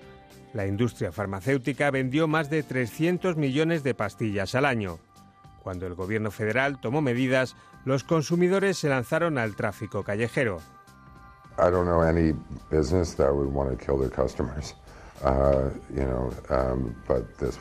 Y es que los opiáceos sintéticos llegan de China por toneladas. La potencia de los nuevos cócteles en los que la heroína se corta con opiáceos de laboratorio multiplica por 50 sus letales efectos, con lo que literalmente destroza a sus víctimas. Además, la epidemia se ceba en los blancos, que han pasado de ser el 0,34% de los consumidores en 2001 a contabilizar el 82% de los fallecidos en 2015. Por eso a la emergencia médica se une la emergencia social. La adicción a las pastillas contra el dolor y a la heroína sintética ha puesto de manifiesto la depauperación económica de la clase media de un país cada vez más desigual. Bueno, gran informe, ¿no? Sensacional. Muy ajustado a la, a la, realidad y a la preocupación que existe en la sociedad norteamericana. Y esto quiero Vamos a ponerle ramas a este árbol, vamos a ponerle. vamos a ponerle. Efectivamente, la alarma en Estados Unidos surge cuando se dan cuenta que se produce más muerte por drogas legales y por opioides que por drogas ilegales, que por heroína o por cocaína. Eh, se producen casi 20.000 muertes al año por, este, por el tema de los opioides. Eh, existe un, un condado en el estado de Florida, se llama Broward, que hay 183 unidades del dolor para 5 millones de habitantes. Es decir, hay más unidades del dolor que McDonald's en esa, en esa zona. ¿no? Pero dicho esto, yo lo que sí quiero, eh, doctor Beltrán, es marcar la diferencia entre lo que ocurre en Estados Unidos y lo que ocurre en España, porque quizás estamos alarmando un poco al paciente que recibe opioides. ¿no? no tiene nada que ver ni la sociedad norteamericana ni la sanidad norteamericana con la sociedad española y con la sanidad española. La sociedad americana es una sociedad compulsiva, es una sociedad que todo va a lo grande, que se toma oxicodona como el que toma un paracetamol en España. Pero por otro lado, la sanidad norteamericana es una sanidad de absoluta liberalidad, mientras que en España existe un control, tanto por parte de la Administración en, la prescripción de opioides, como un control ético y deontológico del que lo prescribe, del facultativo que lo prescribe, que tan solo lo hace para mejorar el paciente. Yo no conozco a nadie en España que prescriba un opioide para uso recreativo, cosa que sí ocurre en Estados Unidos. Y de todas las muertes que ocurren en Estados Unidos hay que tener en cuenta que tan solo el 10% de muertes se produce por un opioide que ha sido prescrito para un proceso eh, patológico. El resto lo hacen de manera recreativa y esto es importante. O sea, el 90% de la prescripción está en relación con que se lo pasen bien. Que se lo pasen bien, efectivamente. Esa es la diferencia que hay. Es terrible. Tremendo. Eso le unimos la, permisividad con las armas y, y, 20 cosas más. Y, y esa es la sociedad norteamericana, desgraciadamente. Claro, o sea, estamos bien aquí, ¿no? Sí, en España, pasa que en España nos movemos sin datos todavía. Esto también es un tema preocupante. Yo que estoy de coordinador del grupo de PIB de la Sociedad Española del Dolor, estamos muy preocupados porque nos movemos un poco por los parámetros americanos. Y desde el grupo de opioides vamos a hacer un estudio epidemiológico sobre las unidades del dolor de toda España para ver exactamente los casos de adicción que tenemos a opioides, que se producen yo no quiero decir que no se produzcan, se producen, pero en pacientes que están prescritos opioides para un proceso patológico. Claro que se producen, lo tenemos como efecto secundario, pero debemos controlarlo, debemos medirlo y debemos exactamente saber qué datos tenemos para ponerle más o menos remedio, que en este momento nos fiamos más por los datos que ocurren en Estados Unidos. Está bien, está bien. Es muy interesante todo lo que nos cuenta. Tenemos un tratamiento del dolor específico que usted nos tiene que contar. Vamos a poner la información y usted nos lo matiza después. Es la última novedad en el tratamiento del dolor. Se llama Physical y es un aparato de apenas 6 kilos de peso que transmite ondas electromagnéticas a través de la piel, proporcionando una analgesia de larga duración. La intensidad, frecuencia y duración de los impulsos deben adaptarse a cada paciente y a cada patología. No es una eh, secuencia única para todos, sino que la modulación puede llegar a determinados tipos de dolor, es decir, distinguimos entre dolor nociceptivo, dolor neuropático, dolor mixto o dolor miofacial. ¿no? Luego, por tanto, es una aportación ex novo sobre el tratamiento del dolor que la verdad y sorprendentemente está dando unos resultados espectaculares, especialmente en lumbalgia y en dolor neuropático.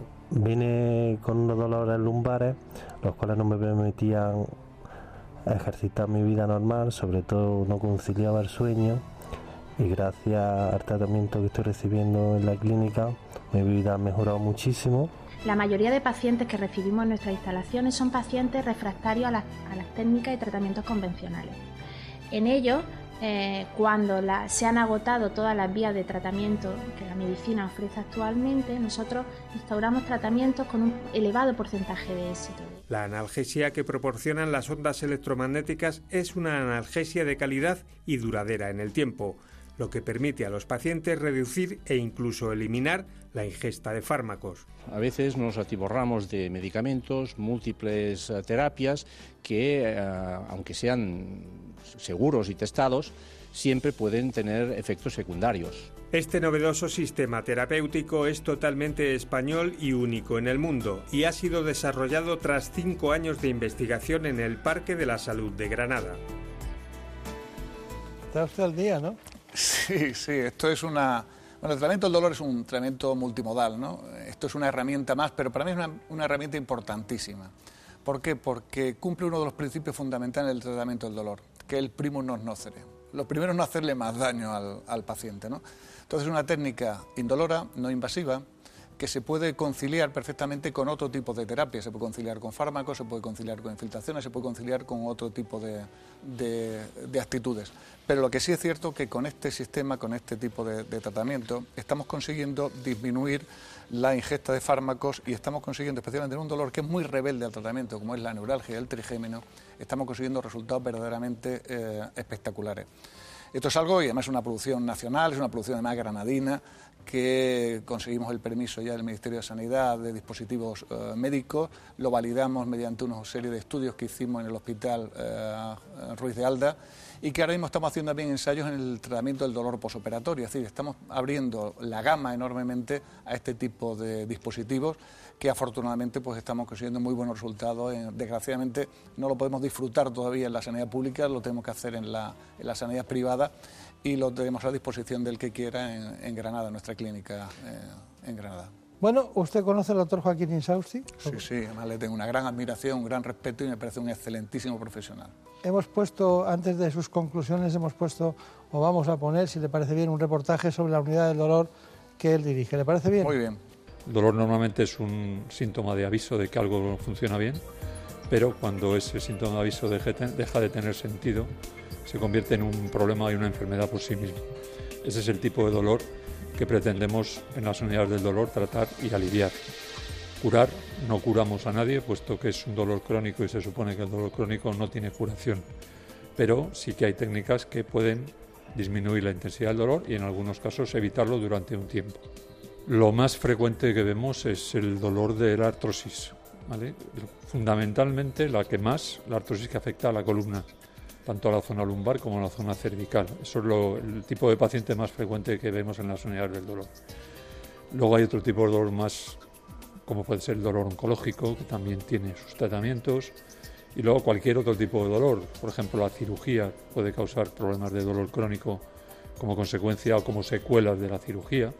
Eh, en fin, hay múltiples eh, causas de, dolor, muchas de ellas que no llegamos ni a saber por qué se producen. Nosotros somos una unidad del dolor fundamentalmente intervencionista y nos dedicamos a hacer técnicas que lo que hacen es paliar el dolor. Técnicas diagnósticas, primero para intentar averiguar qué es lo que duele, cuál es la causa del dolor, y una vez identificada la causa, intentar poner un tratamiento o un remedio. Ya digo que estos tratamientos son siempre paliativos y eh, normalmente de duraciones limitadas pero la ventaja es que se pueden repetir y eso produce unas mejorías importantes de nuestros pacientes. Hospital Puerta del Sur de Móstoles, ¿no? que se aproxima mucho por la sanidad a Móstoles, ¿no? sí, sí. Pues tiene la fortuna de tener un, gran especialista en la unidad del dolor, experto especialmente en técnicas invasivas como la que está realizando, creo que es una radiofrecuencia pulsada por un síndrome facetario, facetario posiblemente, y, es un, hombre de reconocido prestigio a nivel nacional e internacional. Claro. Bueno, antes de que me dé las conclusiones, dolor, conclusiones, ¿qué diría para lo que recordáramos todos los españoles? Usted tiene una gran relación con la consejera de Sanidad de Melilla, ¿no? algo me une, sí, algo me une. Es una señora que tiene un, apellido común, es, mi hija. es mi hija que ha cogido la vía, la vena política, ¿no? De mis hijos es la única que lo ha cogido.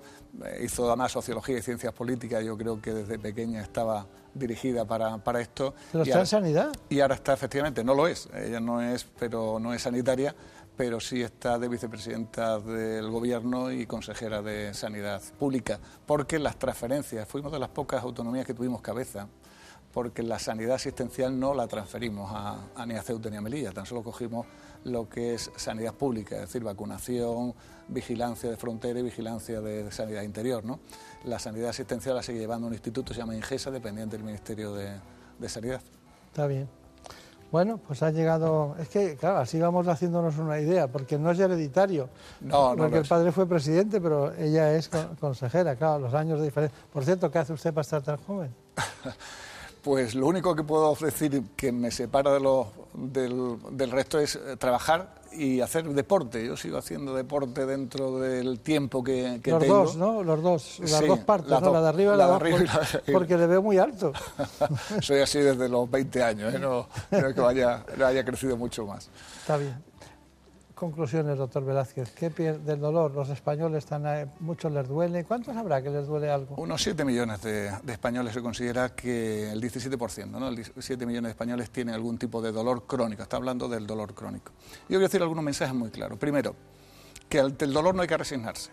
O sea, el dolor no es un mandamiento bíblico, no esto me lo ha mandado Dios, no, no, Dios no quiere el mal para nadie, el dolor es mal y el desear el mal a alguien es pecar y Dios evidentemente no puede pecarlo, por tanto el dolor lo que hay que hacer es tratarlo, lo que hay que hacer es tratar. No digo esto porque muchísimos, eh, no pacientes, sino familiares de pacientes, cuando luchamos contra un dolor refractario y no conseguimos aliviarle, nos dicen lo mismo, déjelo doctor, sí, Dios lo ha querido. ¿Cómo Dios va a querer que este hombre sufra? No tiene ningún sentido, ningún sentido. Y de ello estoy convencido, soy hombre religioso y estoy convencido que Dios no desea el mal a nadie. Luego, por tanto, lo que hacer es combatir el dolor. Combatir el dolor por una razón, porque el dolor, cuanto más tiempo dejemos de pasar, más se cronifica y llegamos a un proceso que se llama sensibilización central, en que el dolor ya es mucho más difícil quitarlo. El sistema nervioso es plástico, el sistema nervioso central es plástico, y se va produciendo un fenómeno cuando hay una injuria repetida sobre una determinada diana, va a producir una alteración, especialmente en el área somatosensorial o incluso en las actas posteriores medulares, de tal manera que se cronifica el dolor y aunque desaparezca la causa que lo originó, el paciente sigue teniendo dolor. Y aquel que diga que no ha tenido dolor en su vida, como decía Séneca, solo debe tener un poco de paciencia, que lo tendrá. Y eso es todo. Quiero decir que son las dos grandes recomendaciones. Las dos grandes recomendaciones. Tratar el dolor, no dejarlo. El dolor no solamente se debe tratar, como he dicho, porque vamos a mejorar nuestra calidad de vida y vamos a mejorar nuestra satisfacción, que lo es, sino también para evitar esa cronificación que luego va a ser bastante, bastante más difícil de solucionar. Pues muy bien, me estaría aquí hasta la noche, pero no puede ser. Pues yo lo lamento porque la verdad que estoy encantado de compartir con pues ustedes esta mesa muchos recuerdos a los compañeros del hospital, concretamente la clínica de, Granada, el hospital de Guadix y al presidente de la Asociación Andaluza del Dolor. Sí, que además le tiene un gran aprecio y además es colaborador de Onda Cero ah, mensualmente en, Cádiz, desde Cádiz. Es verdad, El doctor Torres, otro gran profesional. Muy bien, pues mucha suerte, muchas gracias.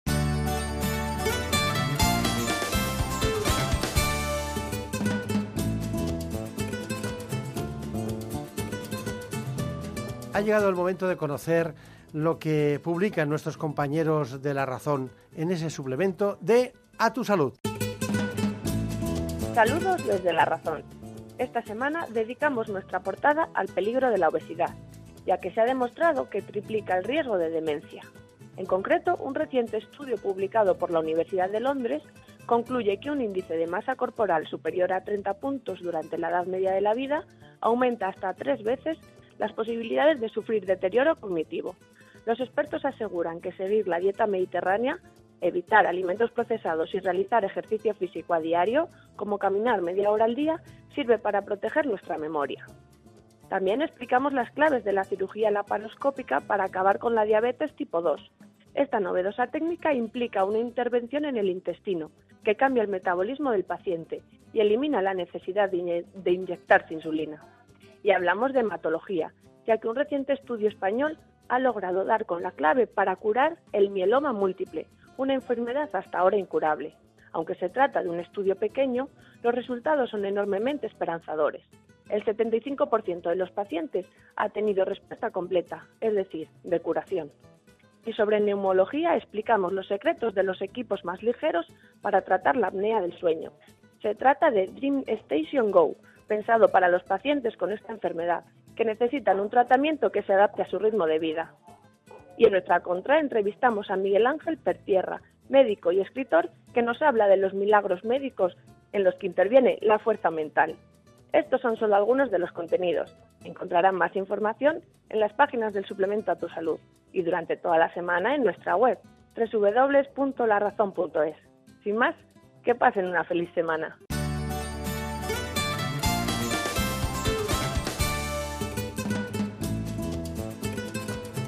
Ha llegado el momento más ilustrado en el ámbito del conocimiento de la sanidad y la salud pública en España. Viene de la mano del Global, Gaceta Médica.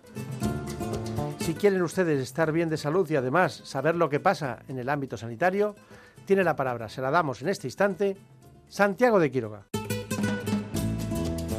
Comenzamos con el repaso de la actualidad sanitaria. En Gaceta Médica nos cuenta que el Congreso de los Diputados afrontará 16 propuestas por parte de PSOE y de Podemos para que nuevo año no reviva el 2012. es que el PSOE ha propuesto 10 medidas para recuperar lo que ellos llaman un sistema nacional de salud público universal y de calidad y Podemos se va a sumar a esta iniciativa.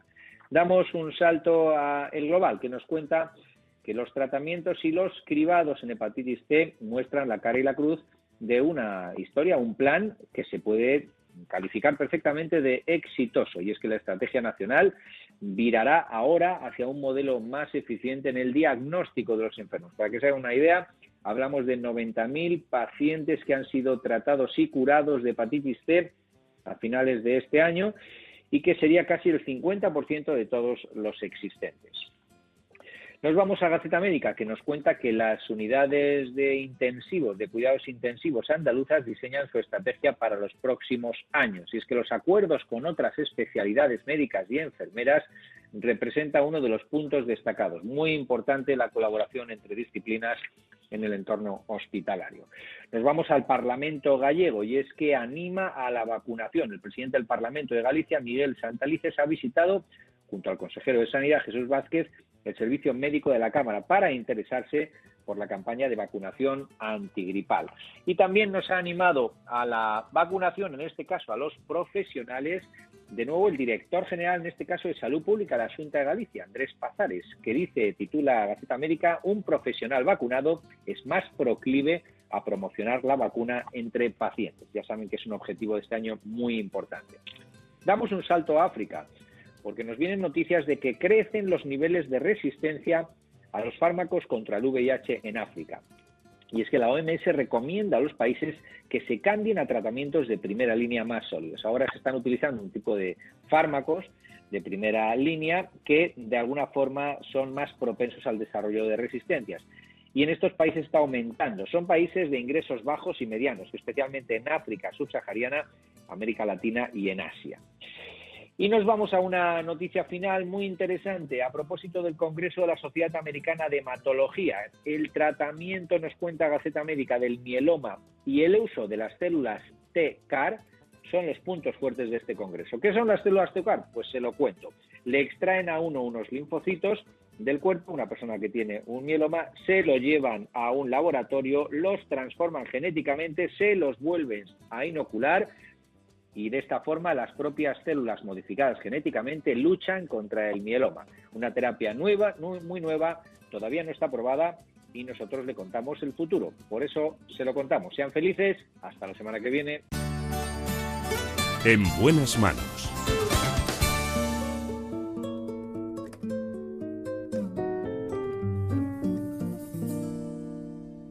Déjame soñar contigo. Déjame imaginarme en tu labio lo mío. Déjame que me crean que te vuelvo loca. Déjame que yo sea quien te quite la ropa. Déjame que mis manos en la tuya. Déjame que te tome por la cintura. Déjame que te espere aunque no vuelvas. Déjame que te deje tenerme pena. Si algún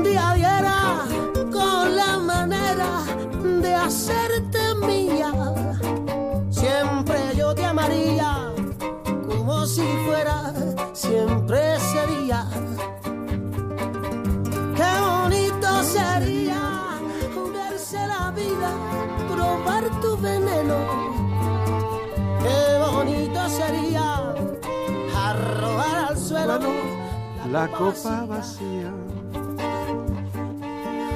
Ha llegado el momento de conocer algo fundamental en nuestras vidas y es las intervenciones que se realizan sobre la mama después de una intervención quirúrgica quizás por una patología maligna o por una alteración en nuestros pechos. Me refiero en este caso, cuando hablo de, nuestros pechos, que puede ocurrir en hombres y mujeres.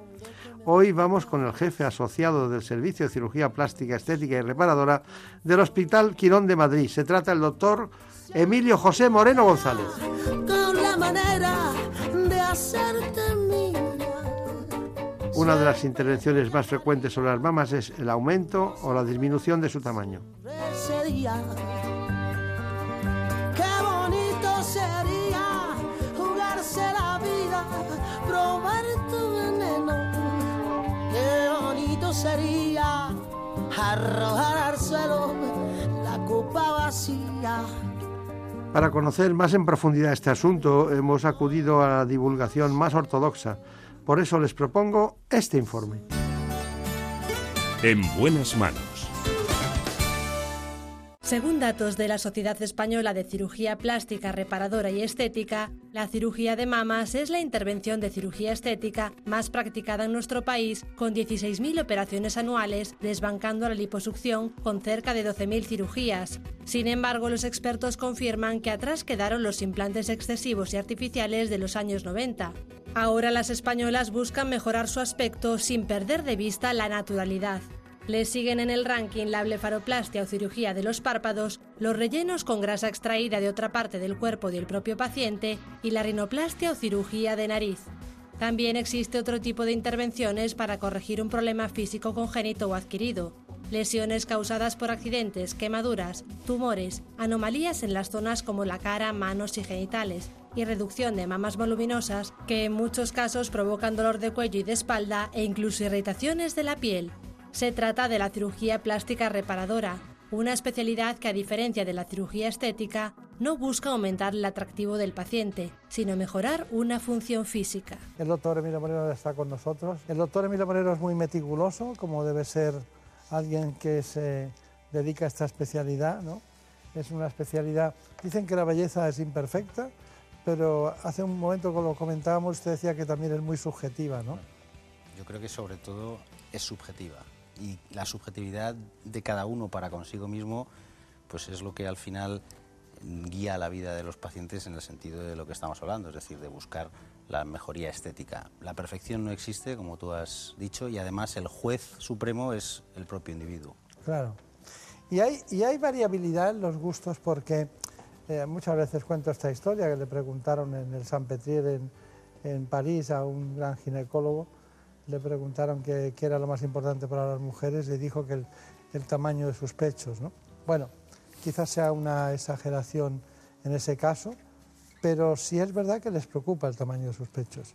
porque usted a lo mejor no estaría aquí si a las mujeres no les preocupara el tamaño de sus pechos. Bueno, yo quiero pensar que el tamaño es una parte de la mama, pero la forma, la proporción, la belleza, la colocación son eh, partes tan importantes como el tamaño. Es decir, yo creo que el tamaño es en sí un factor, es muy importante, pero yo creo que no es el único que preocupa a las. Por eso he dicho que usted era muy meticuloso. Es decir, que dentro de la. porque hay tantos tipos de forma de, pechos que eh, exigen incluso la posibilidad de que ustedes tengan una carta con un catálogo de pechos, ¿no? Hay, hay, hay eh, especialistas en, en cirugía plástica, estética reparadora que lo tienen, ¿no?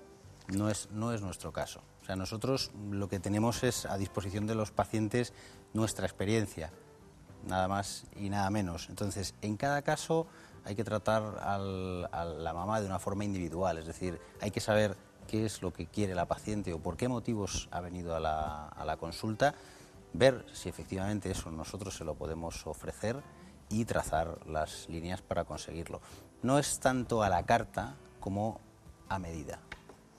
Pero hay una cuestión, en las formas, las formas dentro del mismo tamaño son muy diferentes. El tamaño de la aureola eh, es algo que se puede decidir. En muchos casos el tamaño de la areola es modificable. Eso exige hacer un abordaje alrededor de la areola, es decir, tener una cicatriz pequeña alrededor del perímetro areolar, pero se puede decidir. Nosotros pensamos que el tamaño de la areola debe ir en proporción al, tamaño de la mama, es decir, tan poco correcto es una mama grande con una areola minúscula como una mama pequeña con una areola grande, es decir, todo tiene que ir un poco en proporción para buscar la armonía. Estoy totalmente de acuerdo contigo que dentro de un mismo tamaño de mama existen muchas posibilidades de forma, colocación. Por eso volvemos al principio, la subjetividad de cada cual, es decir, la paciente es la que tiene que comunicarse con, con su cirujano para transmitirle cuál es la condición que le ha llevado a, visitarle, o sea, decir, qué es lo que a ella le preocupa y el cirujano debe escuchar y debe proponer a la paciente un plan a medida para llegar a solucionar lo que para la paciente es un problema. En muchos años esta vez es la que hago la- esta pregunta. La sensibilidad. Antes y después de la intervención. ¿Puede mejorar después de la intervención? Eh, ¿Puede empeorar la sensibilidad? ¿Puede sentirse mejor una mujer? Empeorar, por supuesto, es decir, siempre que se hace eh, una cirugía sobre un área corporal, inicialmente ese área queda contundida, es decir, da igual que sea una mama, un abdomen o una rodilla. Lo que sucede es que las técnicas quirúrgicas que existen actualmente y que nosotros utilizamos deben permitirnos que esa sensibilidad se recupere. Por otro lado, en determinadas circunstancias, es decir, por ejemplo, mamas que, tienen, que están muy caídas, en las que los nervios están muy alargados por el peso de la mama, eh, sí es cierto que la sensibilidad incluso puede llegar a mejorar. Y luego hay otra cosa que es muy importante y es, volvemos otra vez al que, que la objetividad va por un lado y la subjetividad otra. Es decir, yo a los pacientes siempre les digo que cuando algo te gusta y es observado o tocado, la sensación es mucho más placentera que cuando lo que es observado o tocado a ti no te, no te gusta. Y en ese sentido, aunque pierdas un poquito de sensibilidad, objetivamente hablando, la sensación de, o la vida o la relación que la paciente tiene con su mama, si estamos hablando de la mama, en este caso mejora mucho. Tengo aquí un dato, doctor Moreno, que dice que el aumento de mamas desbanca la, a la liposucción en España en este momento como intervención más frecuente. Efectivamente, desde hace, pero desde hace ya mucho tiempo. O sea, el aumento mamario es, sin ninguna duda, la, la intervención estrella. Sin embargo, en, la liposucción, que es, digamos, la segunda, es donde se están produciendo una serie de avances muy interesantes que yo creo que en los próximos años nos llegarán. Las mamas tuberosas, también llamadas mamas constreñidas, son producto de un desarrollo insuficiente de la parte inferior de la mama, en muchos casos con cierto grado de caída y herniación de la areola, que suele tener un diámetro excesivo. El cuadro clínico consiste en un síndrome constrictivo de la base de la mama que dificulta el completo desarrollo anatómico mamario, sobre todo en el polo inferior, pero también en los polos laterales. De ahí la forma de tubo. Es como si la mama fuera un puño en vez de una mano abierta, que es como debería ser. En más del 30% de los casos también hay asimetría entre ambas mamas y es habitual la hipoplasia, es decir, las mamas son demasiado pequeñas. Hay que resaltar que no es un defecto genético y no es hereditario, y su tratamiento solo es quirúrgico. En manos de un buen especialista se puede colocar un implante y solucionar el problema en una sola operación, pero para ello es necesario utilizar una técnica especial llamada técnica de Puquet.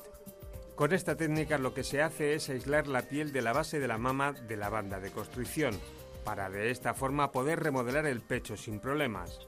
Después se cortan los extremos de esta banda de constricción para que la glándula pueda desplegarse y liberarse. Además, para evitar que el implante se desplace hacia arriba o hacia abajo en el posoperatorio inmediato, la paciente no debe tensar los tirantes del sujetador. Con los cuidados adecuados, la prótesis permanecerá justo donde se colocó y ayudará a remodelar la mama obteniendo un pecho proporcionado y atractivo.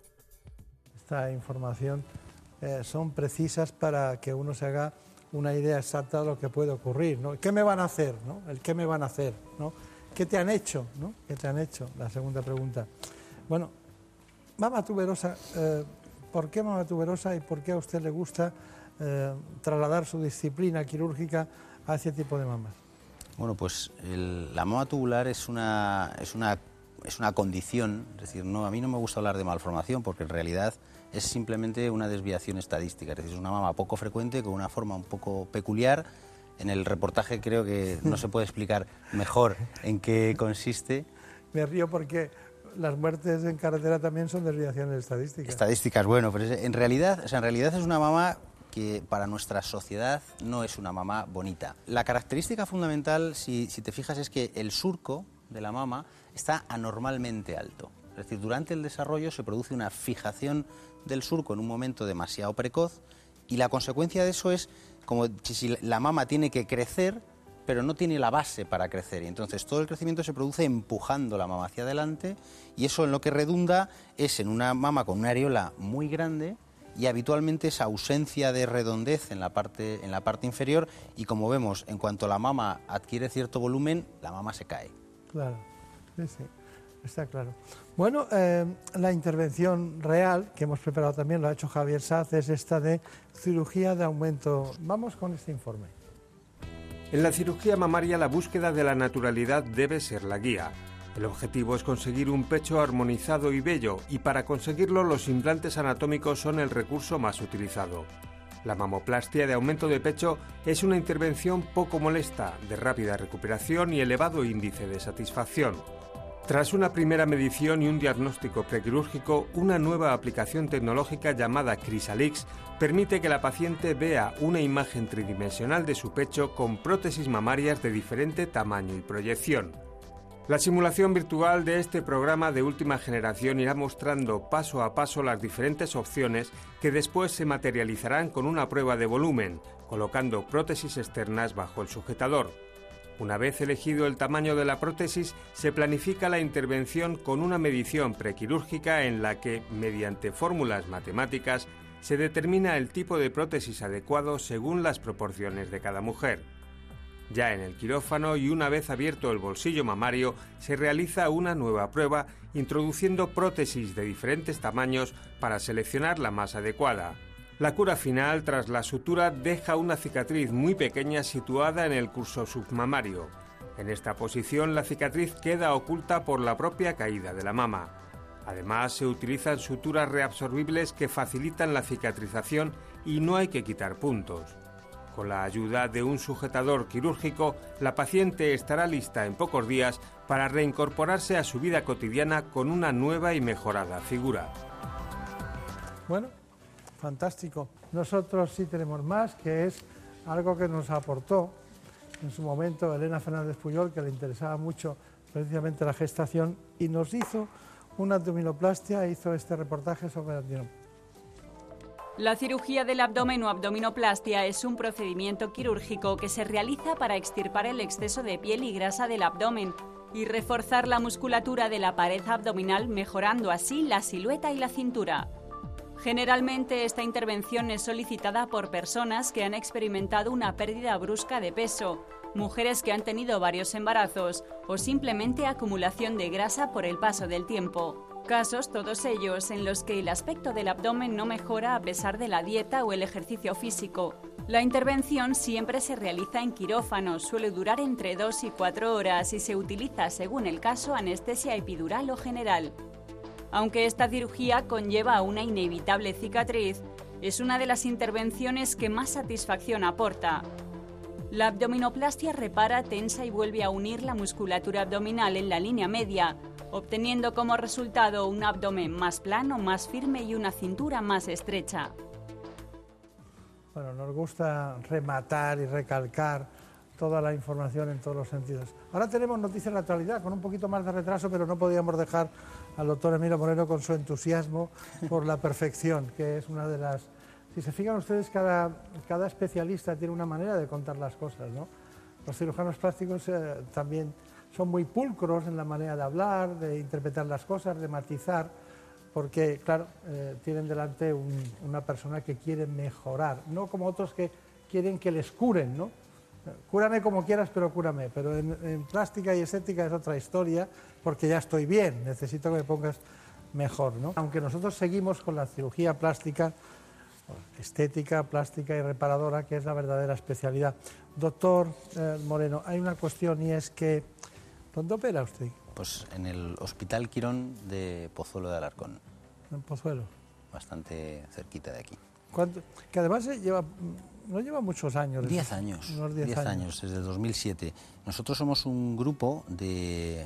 Actualmente me, me cuesta, pierdo la cuenta, pero somos ocho, nueve cirujanos plásticos a tiempo completo, más una doctora que hace cirugía infantil y que viene a tiempo parcial.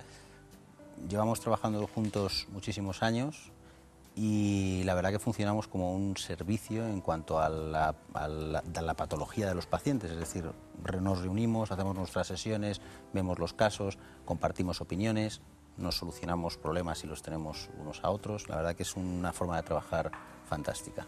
Muy poco juntos. frecuente, muy poco frecuente en Sí. nuestra Es especialidad. verdad, es muy individualista Muy especial- individualista. Pues nosotros, yo pertenezco al, al equipo del doctor Martín del Hierro, llevo trabajando con él 15 años y la verdad que somos un grupo profesional que hemos encontrado un equilibrio muy bueno para nosotros, para nuestra salud física y mental y para, yo creo que también para nuestros pacientes. para el conjunto. Bueno, ha llegado el momento que usted nos diga aquellas cuestiones que cree que debemos recordar. Piense en las mamas. La abdominoplastia, antes me contaba que actualmente es una operación de mucha consistencia, que tiene un gran futuro por nuevas técnicas y nuevas alternativas que se están estudiando, pero usted elige. Eh, es su momento. Pues, Así que muchas gracias. cuéntenos. Mire, yo lo primero que querría decir, como en principio el planteamiento era cirugía plástica y salud, es que en la sociedad del bienestar, el sentirse bien con uno mismo y el verse bien también es un, es un derecho. Entonces, el paciente que considere que su solución pasa por una cirugía plástica, tiene todo el derecho del mundo a hacerlo y a ser respetado. Es decir, que, el criticar esta opción me parece, me parece muy hipócrita porque es imponer a los demás criterios que tenemos para nosotros. ¿vale? La segunda es que una vez tomada esa decisión, lo que hay que buscar es calidad. Y la calidad pues eh, implica un, un trabajo, es decir, tú no puedes ir al primer sitio que ves cuando te metes en internet o vas por en el autobús y ves un cartel, ni puedes ir tampoco al sitio donde te vayan a cobrar menos. Es decir, no es fácil informarse, pero, pero es posible informarse bien de a dónde vas y luego, una vez tomada la decisión de a qué cirujano vas a ir, escuchar, hablar con él y tener claro que él ha entendido lo que tú quieres y que a ti te quede claro que lo que tú quieres es posible. Porque solamente con ese ajuste de, de expectativas la paciente llegará al punto al que quiere, que es a tener éxito y disfrutar de ese cambio que va, va a hacer en su, en su cuerpo. Muy bien. Pero para eso, ¿usted rechazará a algún paciente que psicológicamente no le vea preparado para esa intervención? Nosotros rechazamos, a mí la palabra rechazar me resulta un poco... Bueno, descartan. Pero, pero sí, sí, no, hay muchos pacientes que vienen a nuestra consulta y que no son candidatos quirúrgicos. No son candidatos. Porque los motivos que les traen a la consulta no son lo suficientemente importantes en el sentido de que, como dices tú, pues una fragilidad psicológica o falta de madurez para afrontar el posoperatorio. Una dismorfofobia, ¿no? Pu- puede ser, existen también. Entonces nosotros no operamos a todos los pacientes que vienen a la consulta y que quieren operarse. Nosotros operamos a los que vienen a la consulta, quieren operarse y a aquellos en los que nuestro trabajo va a cumplir su cometido. Mi primera clasificación para elegir, si tuviera que elegir un, un cirujano plástico, sería esa. La de que me pueden rechazar o me pueden porque no estoy en condiciones. La segunda es que sean un equipo, también la cumple. La tercera es que sea un centro hospitalario que hace estadística, como es eh, Quirón Salud de Pozuelo. Y en cuarto lugar, encontrarse con gente como usted que estudia periódicamente y que ha querido enseñarnos a todos su trabajo. Muchas gracias. Muchas gracias a ti. En buenas manos. El programa de salud de Onda Cero. Beso tuyo, contigo me voy. No me lo pregunto, contigo me voy. Que se me fue del alma, contigo me voy. Yo me voy, yo me voy, yo me voy, yo me voy. Aquí llevamos otro año más sin conseguirlo. No ha podido ser. Será el año que viene.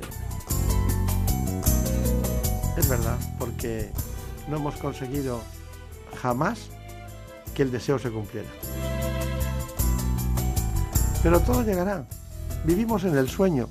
Pastores El que deseo. llevan flores Sí, sí, muchos pastores, pero vivimos en el deseo. más del campo, lentisco a rayán, mejorana, madroño y retama que han ido Ya saben que siempre contamos con la magistral realización de Óscar Aguilera. poco que tienen, cruzando la nieve y en la noche fría, taza de pan. Y también, como siempre, Marta López Llorente. Llegan cantando al son de viejos tambores, villancico y fandango, para que el niño no llore. Pastores Les dejamos, les dejamos para que sigan en este día maravilloso, este fin de semana. Que sean muy felices. Volveremos, seguiremos como siempre hablando de salud. Son las 6, las 5 en Canarias.